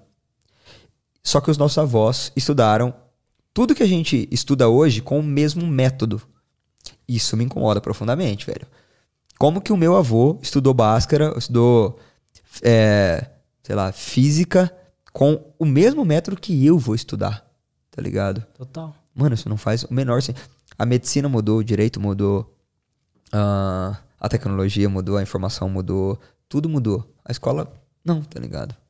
Muito louco isso, né, velho? Eu, eu usava a escola como bússola. Ah, esse assunto aqui me interessa. Pode então ser, eu- boa, boa, Ou não. boa. Tipo assim, física. Nunca me interessou. Então. Eu, eu vou não passar, eu vou É, passar. Mas, cara, história me interessava, já era alguma coisa. a gente, a gente não pode ser revoltado com isso, tá ligado? Passa por esse processo. Só que a escola precisa, pra ontem, olhar pro mundo moderno, mano. Total. Você não ter um conteúdo de comunicação, um conteúdo de oratória, um conteúdo de tecnologia, um conteúdo de redes sociais, um conteúdo de psicologia, um Autoconhecimento. conteúdo de autoconhecimento, um conteúdo de vendas, um conteúdo de investir. Vá pra puta que te pariu, mano. né? Sacanagem. Tá ligado? Não me incomoda estudar física, que não me incomoda. Me incomoda a gente gastar 100% do tempo estudando isso e não estudando o resto. Essa foi a minha proposta naquele vídeo do fundão que viralizou. Só que a galera não entendeu o recado. A galera achava, achava que eu tava pagando pau pros caras que bagunça na aula. Pelo amor de Deus. A minha proposta é essa. Vamos olhar para o mundo moderno, vamos ver o que ele precisa e vamos educar os nossos alunos e preparar os nossos alunos para o mundo moderno. Tá ligado? Total. Concordo pra caralho com isso. que mais de pergunta que temos aí? O, a Eloane Rabelo mandou. Fala um pouco sobre a importância do autoconhecimento. Cara, autoconhecimento é, é totalmente relevante pra você entender o que, que te faz feliz o que, que não te faz feliz. Tá ligado? Entender quem é você em sociedade. E o autoconhecimento, ele é o principal mecanismo direcionador para ver o que, que você vai fazer da sua vida. O que, que te faz feliz, para que, que você serve no mundo, o que, que você pode entregar para a sociedade. Uma coisa que me incomoda um pouco, e, e eu preciso falar sobre isso apesar de ter um tema bastante polêmico, de ser um tema bastante polêmico, hoje em dia a gente tem muita música, muito coach, muita gente falando que as pessoas valem muito mais do que elas valem. Valem. Valem muito mais do que elas valem. Só se você pega a música falando que, que você é foda com M de mulher. Aí você pega a frase de efeito: não aceite menos do que você merece. Você é um- uma pessoa incrível e merece isso e aquilo. Não, mano. Vamos ser realista, tá ligado? Nem todo mundo é talentoso. Nem todo mundo vai revolucionar a sociedade. Nem todo mundo vai ser feliz pra caralho. Nem todo mundo vai ser. Nem todo mundo vai ter a validação que essas músicas e essas frases de efeito. E aí o que, que acontece? Isso tá muito na moda. As pessoas estão exigindo da sociedade uma coisa que elas não merecem, mano. Já, já parou pensar nisso? Como assim? Vamos lá. Eu, eu, eu- sou um cara, tipo, completamente normal, tá ligado? Eu quero namorar a Jade, a Jade Picon, mano. Eu, eu quero. Eu acho que eu mereço. Eu acho que eu mereço. Eu li lá no livro, não aceite menos do que você merece. Tudo mais. Eu, eu acho que. Eu, vi lá no. Na, eu ouvi a música falando que eu sou um cara foda, que eu sou. Quem vai dizer o que você merece ou não, infelizmente ou felizmente, é a sociedade. Eu quero ser jogador do Real Madrid. Eu quero, eu quero muito. Eu acho que eu mereço ser jogador do Real Madrid. Eu tenho futebol pra isso? Não tenho, tá ligado? Meu pai me deu uma bronca quando eu tinha 18 anos, e hoje eu entendo a bronca dele. Eu falei pra ele que o meu sonho da vida era ser palestrante. O que você quer fazer de sua vida? Você tem que saber o que você quer, blá, blá, blá. Eu quero ser palestrante. Meu pai falou assim: Você tem perfil pra ser palestrante? Eu, por exemplo, jamais assistiria uma palestra sua. Você tem que ver se você tem perfil. Sociedade vai assistir palestra sua ou não? Entendeu a parada? E o autoconhecimento, ele te dá essa informação. Quanto talentoso, quão talentoso você é. Em o quê? Quão em o quê? Sim. Entende? Ah, eu quero ser rico. Você já, você já parou pra prestar, prestar atenção que pra você ser rico a sociedade tem que te dar dinheiro e pra você ganhar dinheiro você tem que dar valor pra sociedade? Mano, as pessoas hoje, um exemplo muito interessante é aquele cara do BBB, acho que o primeiro eliminado desse BBB dessa edição. O cara que falou que o sonho dele era ser mais famoso que a Rihanna. Ah, o meu sonho é ser famoso nível Rihanna. Eu não, eu não quero entrar, eu não quero conseguir entrar no McDonald's e tal. Olha como esse discurso é louco e como esse discurso pertence à nossa geração. O cara não falou, ele é bailarino, eu descobri tempos depois que ele é bailarino. Tá. Ele não falou assim: eu quero ser o melhor bailarino do mundo. Eu quero dançar balé, eu quero revolucionar o balé. Eu quero que a sociedade do balé mundial me reconheça e que eu mude a dança e que, por consequência disso, eu seja famoso tipo a Rihanna. Esse cara não falou isso. Ele só quer ser famoso, tipo a Rihanna. Entendo. A galera tá pulando etapa, meu irmão. Você quer ser rico? Entrega valor para a sociedade. A sociedade vai entender o seu valor. Você cria um produto, entrega com uma necessidade que eles comprem o seu produto. Aí você fica rico. Não basta eu quero e eu mereço ser rico. Eu quero e eu mereço namorar a Jade. Mano, a Jade tá num nível de reconhecimento nacional. Uma mina que fatura 3 milha por mês, tá ligado? Uma mina que todo mundo, quase todo mundo sabe quem é, todo mundo na internet, tal, tal, tal. Essa menina nunca vai. Nunca não sei. Ei, ei, calma aí, eu vou ficar diminuindo aqui. Essa menina não vai olhar para mim hoje ver valor social em mim. O autoconhecimento ele serve para isso também. para cair na realidade. Tá ligado? É o primeiro passo, acho, para você evoluir, né? Também. Exatamente, exatamente, mano. Você fala assim, senão é o efeito Danny Kruger lá. Exatamente, você sabe tanto, que você sabe, tanto que você acha que sabe. Exatamente. Mas vamos lá, o lado bom do autoconhecimento. A partir do momento que eu entendi que a minha facilidade da vida era comunicação, eu me direcionei totalmente para isso. A partir do momento que eu entendi que o que me faz feliz é isso, eu me direcionei totalmente para isso. A partir do momento que eu entendi que, tipo, que eu sou uma pessoa simples e qualquer coisa tá bom, eu me direciono para isso. O autoconhecimento, ele te dá direcionamento. Tá ligado? Por isso que é o segredo para quase tudo, mano. Pra felicidade, para encontrar uma pessoa para namorar, para você dar certo no teu, na tua profissão, para dar certo em quase tudo, mano. O primeiro passo de tudo é o autoconhecimento. Perfeito. Tá ligado? Vou ler a última perguntita. Show. O Shot mandou. Valeu, shot. Gui, em relação ao seu sonho daqui a três anos de nível nacional, como que você constrói essa autoimagem nova e como você aplica ela no dia a dia? Boa. Ah, é isso? É isso. Ele colocou, entre parênteses, a imaginação é o treino da realidade. Sim, é, é a imaginação é o ensaio da realidade. É, é, é, Freud falava isso. O ensaio, o pensamento é o ensaio da ação. Show, essa pergunta é maravilhosa. Vamos lá. Resposta simples e curta e depois eu falo sobre ela. Sendo cada dia mais eu. Cada dia mais eu. Personagens têm prazo de validade. Personagens têm prazo de validade. Se você cria um personagem na internet que não é você, que aquela pessoa ele não é você de verdade, pode dar certo no começo, mas não dura. Eu criei um personagem no começo, aquele cara do podcast, soco na mesa e blá, não sei o que lá, e, e bebe, blá blá blá. Funcionou, viralizou. Você reparou como que eu tô muito mais frio hoje, do meu primeiro podcast para agora? Tomei, uma, tomei uma cerveja, uma latinha, tô falando muito mais devagar, tô falando muito mais tranquilo. Por quê? Porque eu não sou de ficar dando soco na mesa e os cacete, tá ligado? Eu sou um cara de trocar ideia normal. Você entra nos meus stories hoje, tem de tudo um pouco ali, tá ligado? Tem eu dando tapa na bunda de amigo, tem, tipo, eu fazendo umas cagadas, tá ligado? Tem, tem de tudo um pouco ali. Como que eu vou virar a nível nacional? Sendo cada dia mais eu. Porque cada dia que passa, mais pessoas vão se conectar e mais pessoas vão se desconectar comigo.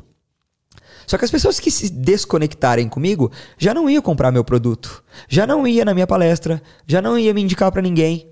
Então, é natural que você ganhe e perca seguidores no sentido literal da palavra, não só do Instagram, na vida. Quanto mais você é você, mais gente se conecta, mais gente se desconecta. Mas para você funcionar, as pessoas precisam saber exatamente quem é você, mano. Porque quando elas sabem quem é você, elas sabem o que esperar de você. Entendeu? Então, às vezes eu falo palavrão, às vezes eu falo de paquera. Mano, eu sou um rapaz de 26 anos solteiro. É lógico que eu vou citar exemplo de paquera. Eu falo sobre comportamento humano, linguagem corporal, persuasão e. É lógico que eu vou falar de paquera. Tá ligado? Esperem isso de mim. E esperem eu falar cada vez mais de sexo. Cada vez mais de relacionamentos. Esperem isso, tá ligado? Só que é uma construção, cara. Tem uma história muito legal. Quando eu tinha 12 anos de idade. 14. 14 anos de idade. Eu fui no primeiro show do Luan Santana na minha vida. Amo aquele cara. Eu amo aquele cara. Falar mal do Luan Santana é arrumar briga comigo, mano. Puta cara, gente boa pra caralho. Trata os outros muito bem. Eu, sabia, Mano, eu eu, amo aquele cara. eu nunca gostei da música dele. Aí ele foi no Flow, virei fã dele. Você entendeu o que eu quero dizer? É, Porque é- ali você conheceu o Luan, mano. O cara, total, Entendeu? total. É por isso que não tem como não se apaixonar pelo Luan, mano. E é uma coisa que eu sempre falo pra todo mundo também, velho. A gente precisa ter maturidade pra diferenciar quando você não gosta e não se conecta da pessoa do que se ela é uma baita ou não profissional. Você pode não gostar da Anitta, mas não reconhecer que ela é fodida é sacanagem, é imaturidade da sua parte. Total. Tá ligado? Você pode não gostar do Luan. Show, eu não gosto da música do Luan. Mas não reconhecer que faz 13 anos que esse cara tá no ápice. Quem que fica 13 anos a nível nacional se esse cara não é bom? Inovando pra cacete, fazendo coisa nova, um estilo de música diferente. Ele começou tocando música lenta no violão, voz e violão. Uhum. Hoje esse cara produz música falando espanhol. E os cara, mano, esse cara é foda demais, velho.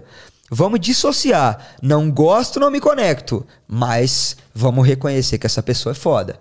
Tá ligado? Total. Você pode reparar, Luiz. A pessoa que te critica de graça, assim, fala que seu trabalho é uma merda, fala que você não sabe o que tá falando e tudo mais, é gente que não tem maturidade para reconhecer essa parada. Entendeu? Então, qual que era a pergunta? Ah, tá. tá Sobre o Luan, construção de também. personagem. Eu fui no show do Luan e. Aqui tá. Na entrada do show do Luan eu tava um pouco perto do palco. E com vocês, Luan Santana! As meninas começou. Eu não tenho voz aguda para isso. Uma mina desmaiou do meu lado, velho. Caralho. Essa mina desmaiou, velho. E ele entrava sempre dando soco no ar.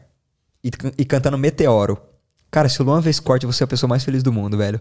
Mas ele entrava dando soco no ar e cantando Meteoro. Te dei o sol, te dei o... E essa menina desmaiou do meu lado. E todas as outras gritando. In... Véi, eu falei, que porra é essa? Naquele dia, com 14 anos de idade, há 12 anos atrás, eu falei, mano, isso é construído. Isso é construído, mano. Ninguém grita, ninguém desmaia na presença de um ser humano à toa.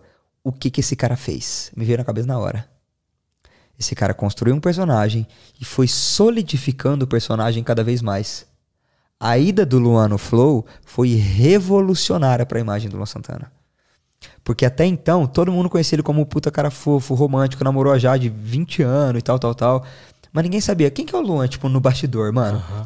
E a hora que ele, o Monark, falou do, da casa de swing, uhum. ele, caralho, mas madeira, madeirada mesmo? Eu nunca esqueço quando ele falou isso, tá ligado?